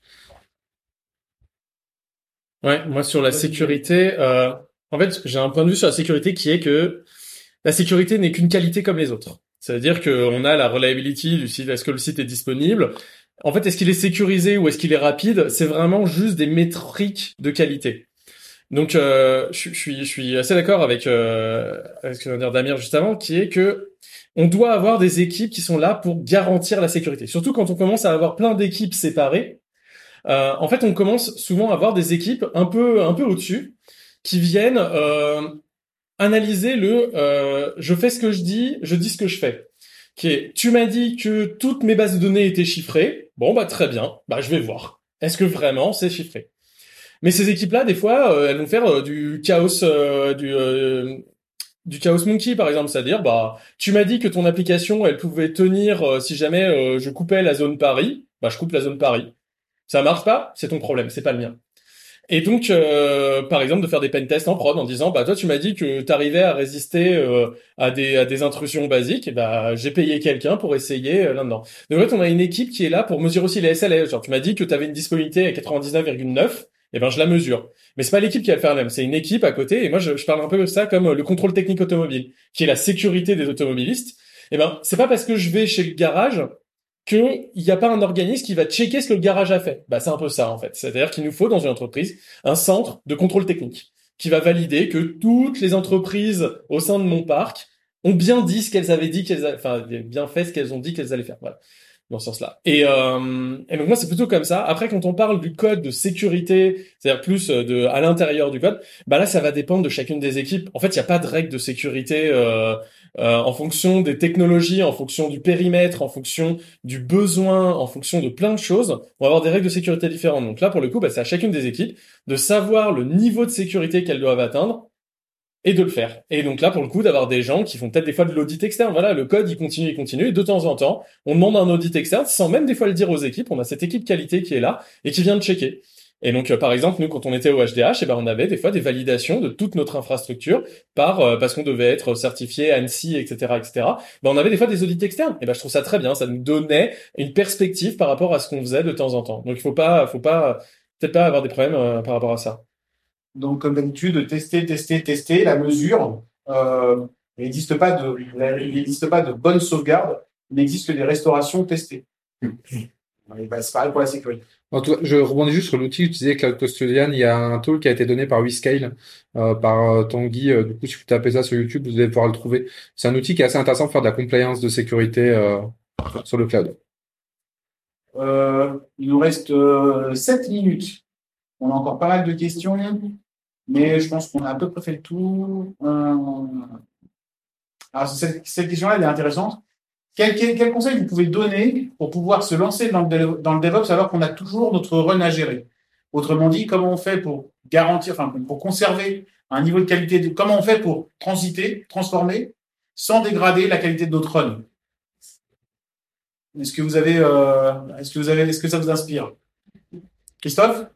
Ouais, euh, commencer par des projets, des nouveaux projets. Je, je vois pas d'autres solutions. Enfin, là, comme ça, il n'y a rien qui me vient d'autre. C'est-à-dire des nouveaux projets, on essaye de faire euh, du DevOps avec eux. de- d'appliquer les bonnes pratiques, mais tout ce qui reste en place reste en place. Bah, moi, je vais compléter avec euh, ce que disait Christophe et ce qu'on disait un peu tout à l'heure au niveau de la transition d'un projet un peu legacy à un projet DevOps. C'est euh, de définitivement soit mettre des nouveaux projets, soit commencer à couper les anciens projets et se faire la main dessus et se réserver un peu de temps, accepter de prendre plus de temps au début, d'échanger ensemble pour découvrir, parce que souvent c'est une découverte pour toute l'équipe en fait. Donc, faut pas hésiter à prendre du temps là-dessus, euh, voilà, pour découvrir et de timer ce temps possiblement pour pas impacter euh, le run. Et dans tous les cas, mesurer aussi bah, vos métriques de run et vous assurer que vous ne dégradez pas la situation actuelle.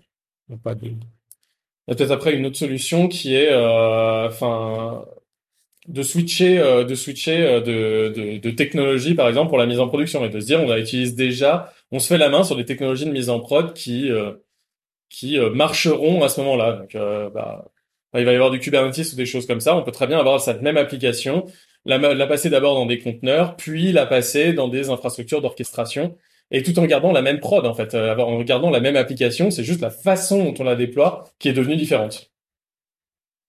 Ok, ok. Euh, bah, on se finit, il nous reste 5 minutes, on se finit avec une petite question troll. Euh, allez, deux petites questions troll, euh, si vous êtes prêts. Euh, Est-ce que les VDD dans Kubernetes, c'est ok? Bah, ça l'a toujours été, ça le sera toujours. Hein. Enfin, euh, je- Alors, moi, je suis Ça pas. dépend de la taille de la base. Vas-y, argumente, argumente. Qui c'est à moi? Oui, oui, oui, oui, vas-y, Christophe. Si les bases sont toutes petites et euh, qu'on- qu'elles sont peut-être non critiques, on peut les mettre dans Kubernetes. Si les bases de données sont critiques ou sont un peu plus volumineuses, euh, ne les mettez pas dans Kubernetes parce qu'il peut y avoir corruption de données. L'avantage des toutes petites bases, c'est qu'elles peuvent être sauvegardées hyper régulièrement, comme toutes les heures, et donc, euh, même s'il y a corruption de données, on ne perd qu'une heure. Damien, tu veux rebondir? Ouais, moi, je suis pas fan. Alors, c'est plus pour des questions. Techniquement, aujourd'hui, on peut le faire des opérateurs qui existent et des choses un peu poussées qui existent et qui sont assez sympas. Il y avait une, un talk qui avait été donné euh, au FOSDEM 2020 qui est assez intéressant là-dessus. Et euh, du coup, euh, j'ai pas encore testé, mais moi je suis pas fan pour une question en fait de logique de cycle de vie. Moi, je considère qu'une cycle de, base de données, ça n'a pas le même cycle de vie euh, qu'une application au niveau euh, conteneur. Donc du coup, pour moi, il n'y a pas de raison de le mettre au même endroit. Même moi, j'essaie de regrouper là-dessus par cycle de vie et logique, on va dire, mais c'est plus humain, on va dire, qu'un qu'un vrai problème technique derrière, de mon côté. Ouais, moi je vais euh, rajouter, enfin, une application, une des bases de données n'est qu'une application comme une autre, qui a juste besoin d'un disque. euh, Si jamais il y a une corruption de données, faut régler le problème, mais à mon avis, c'est, enfin, c'est pas possible là-dedans, sachant que en termes de taille, on a même maintenant des bases de données comme Vitesse, qui sont juste des bases de données utilisées par YouTube. Donc, sachant que toutes les bases de données de YouTube sont dans un Kubernetes. Euh, donc, en termes de taille, ça va, ça passe. Euh, et en fait, euh, oui, une base de données n'est qu'un, n'est qu'une euh, parmi tant d'autres. Enfin, Kubernetes, c'est juste quelque chose qui met des disques durs, qui les branche sur une machine et qui spawn un process à un bon endroit. Mais en vrai, un conteneur, c'est exactement pareil que si vous aviez une unit systemd ou Runit ou n'importe quoi. Un conteneur n'est qu'une application comme une autre. Euh, c'est juste euh, un deb comme une autre, c'est juste qu'il a été packagé, un Flatpak ou un ou un app image, mais il n'y a pas de notion. Une, une base de données n'est vraiment qu'une application comme une autre. Elle euh, peut être après, en effet, peut-être sur des clusters différents, parce qu'en fait, si jamais on a des équipes qui fournissent des bases de données as a service, et ben en fait, ils auront des clusters qui auront un cycle de vie différent, avec euh, des disques différents, et peut-être des technologies sous-jacentes différentes. Mais Kubernetes n'est que la manière de déclarer ce qu'on veut avoir. Mais moi, j'ai des pods euh, qui ont un uptime de euh, plusieurs centaines de jours. Ils ont jamais bougé parce que l'autre en dessous a jamais bougé. Bah, ils bougeront jamais. Enfin, comme ma base de données qui était dans une unit systemd, si ma si ma machine bouge pas, elle bouge pas. L'avantage c'est que je sais que si l'hôte tombe, mes données, elles, elles bougent avec. Et j'ai pas perdu de données justement. Là où avant, euh, bon, bah on priait un peu quoi. Enfin, en fait, hope is not a strategy. hein. Euh, L'espoir comme quoi la machine va continuer de fonctionner ad vitam aeternam. Enfin, pour moi, c'est pas de la prod, c'est c'est juste de l'espoir. Après, l'espoir, c'est C'était une vivre. question, c'était une question troll là, en même temps. Je, je sens que euh, ça pourrait être. Ouais, il avoir un Euh, long débat, je pense. Allez, on se fait une dernière question très rapide. Quels sont les outils standards DevOps? Git. Git. Git. après, euh, J'ai un Git ici, Christophe. GitLab, euh, Terraform, on cible. Et Linux, évidemment. Et Linux, évidemment. Bah, on a les quatre euh, à la MGN, c'est incroyable. Euh, tu veux rajouter Je pense que je pense Guilhem qu'il il en manque dans l'équation là. Bah, et Kubernetes, il y a juste ça. enfin, non, mais c'est en fait en gros ce que j'explique souvent, c'est que vous voyez ce petit cycle DevOps avec euh, les petits ronds, avec d'un côté les devs, de l'autre côté les ops. Mais en fait, on n'a pas fait un rond, on a fait vraiment cette boucle inversée comme ça. Et ben, il y a un point remarquable quand même. Quand il y a deux points qui se, deux courbes qui se croisent au même endroit, ça fait un point remarquable. Et ben, quand on veut séparer deux mondes, aujourd'hui, on a des API. C'est cool les API parce que ça permet de tester, ça permet d'évoluer, etc. Ben, la seule API que je connais qui permet d'aller du monde du dev au monde de l'ops, c'est-à-dire d'un côté les développeurs qui disent ce dont ils ont envie, et de l'autre côté des opérateurs qui peuvent mettre ce qui euh, mettre en place ces ressources là, c'est Kubernetes. Il y en avait d'autres avant, mais qui étaient nuls comme Mesos ou comme euh, un peu nomade. Mais euh, aujourd'hui, Kubernetes a pris le marché. C'est devenu un peu comme Linux. Enfin, moi, quand j'ai commencé à bosser en 2009, on me disait Linux, on pourra pas le mettre partout. J'ai entendu ça. Alors, euh, tout le monde voulait du Windows. Aujourd'hui, on voit Linux tourne partout. Ça tourne dans des avions, ça tourne dans l'ISS, ça fait voler des fusées de SpaceX. C'est partout. On arrive à le mettre partout. Bah, Kubernetes, c'est un peu pareil. Kubernetes, moi, je l'ai mis dans des avions pour Thales. Ça passe, ça marche très bien. Je l'ai mis dans des conteneurs maritimes, je l'ai mis dans n'importe quoi. Ça tourne partout. C'est parce qu'en fait, ça leverage sur Linux. C'est juste un, c'est juste un runner de Linux. C'est tout, distribué avec une vulgaire API en gRPC. Mais c'est débile comme, comme application. Le, le troll s'est étendu à scale puisqu'on a même des intervenants de la salle qui, qui interviennent sur le, le, le talk. Euh, donc alors Prometheus, euh, ça fait pas, ça le fait pas. Oui, ça fait partie. euh, Non, s'il faut en rajouter, euh, Ouais, Grafana. bah, tu prends tout le CNCF, euh, là, le landscape CNCF, et puis voilà, ça y est, t'as tout ça. CNCF. Et euh, on peut parler aussi. Non, mais je plaisantais, hein, ça, c'est un troll. On peut en parler aussi de la, de la table périodique du DevOps de chez Exedia Labs, enfin maintenant Digital AI, qui est, de mon point de vue, le meilleur outil, le meilleur produit qu'ils ont sorti. hein. C'est-à-dire, c'est un éditeur. Son meilleur produit, c'est cette euh, table périodique. Euh, sérieusement, hein, je pense que c'est ce qui donne la meilleure valeur ajoutée de, de tous leurs efforts. Et euh, là-dedans, on trouve euh, globalement tous les outils. euh, elle est constamment mise à jour, constamment. Mais C'est vraiment un très très bon outil. Après, c'est vrai qu'on n'avait pas trop parlé d'autres solutions. Moi, j'ai dit Git un peu en trop lent parce que aujourd'hui, c'est le seul outil où je suis quasiment sûr de le retrouver dans toutes les stacks. Euh, après, oui, Prometheus, Grafana, ça marche bien, mais on peut mettre aussi du euh, Datadog ou d'autres choses. Donc c'est vrai qu'on n'était pas trop parti sur les outils, euh, moi, en tout cas moi, parce que bah, ça dépend du contexte, ça dépend des besoins. Donc euh, on n'est pas sûr d'y retrouver. On aurait pu acheter toute la partie Docker, moi, moi, un conteneur global, maintenant vu que c'est standardisé, qui donc tout ce qui est runtime, etc., qui est aujourd'hui un quelque chose de classique, mais qui est embarqué dans Cube, mais toute cette logique d'avoir des repos, de build cette image, des images et tout cet outillage qu'il y a derrière, pour moi, c'est aussi euh, très important. On pourrait le mettre dans le tooling de base. Bah, messieurs, vous avez répondu à 16 questions, ce qui est pas mal. Il en reste 5. Donc, euh, vraiment, félicitations à vous. Vous avez été plutôt efficace. Euh, bah, il nous reste d'abord, moi, personnellement, à vous remercier du temps que vous avez investi euh, vraiment généreusement, gracieusement. Euh, je suis très touché, en plus, de participer à mon premier podcast. Donc, euh, petite larmichette, depuis 10 ans que j'en écoute. Et puis, euh, bah, j'espère que ça vous, est-ce que ça vous a plu? Si vous avez appris des choses. Alors, je garde précieusement les autres questions et j'essaierai d'y répondre par un autre biais. à plein d'autres. Bien sûr. Alors, le podcast, donc, euh, normalement, on a ici nos éditeurs qui euh, le publieront de façon publique. Nous, on va le récupérer pour le mettre sur mdl.tv. Voilà. Et puis, euh, et puis, je vais travailler euh, toute la semaine prochaine pour vous fournir au fil de l'eau les, les, les vidéos des différentes interventions qu'on a eues. Merci beaucoup, messieurs. Bravo à vous.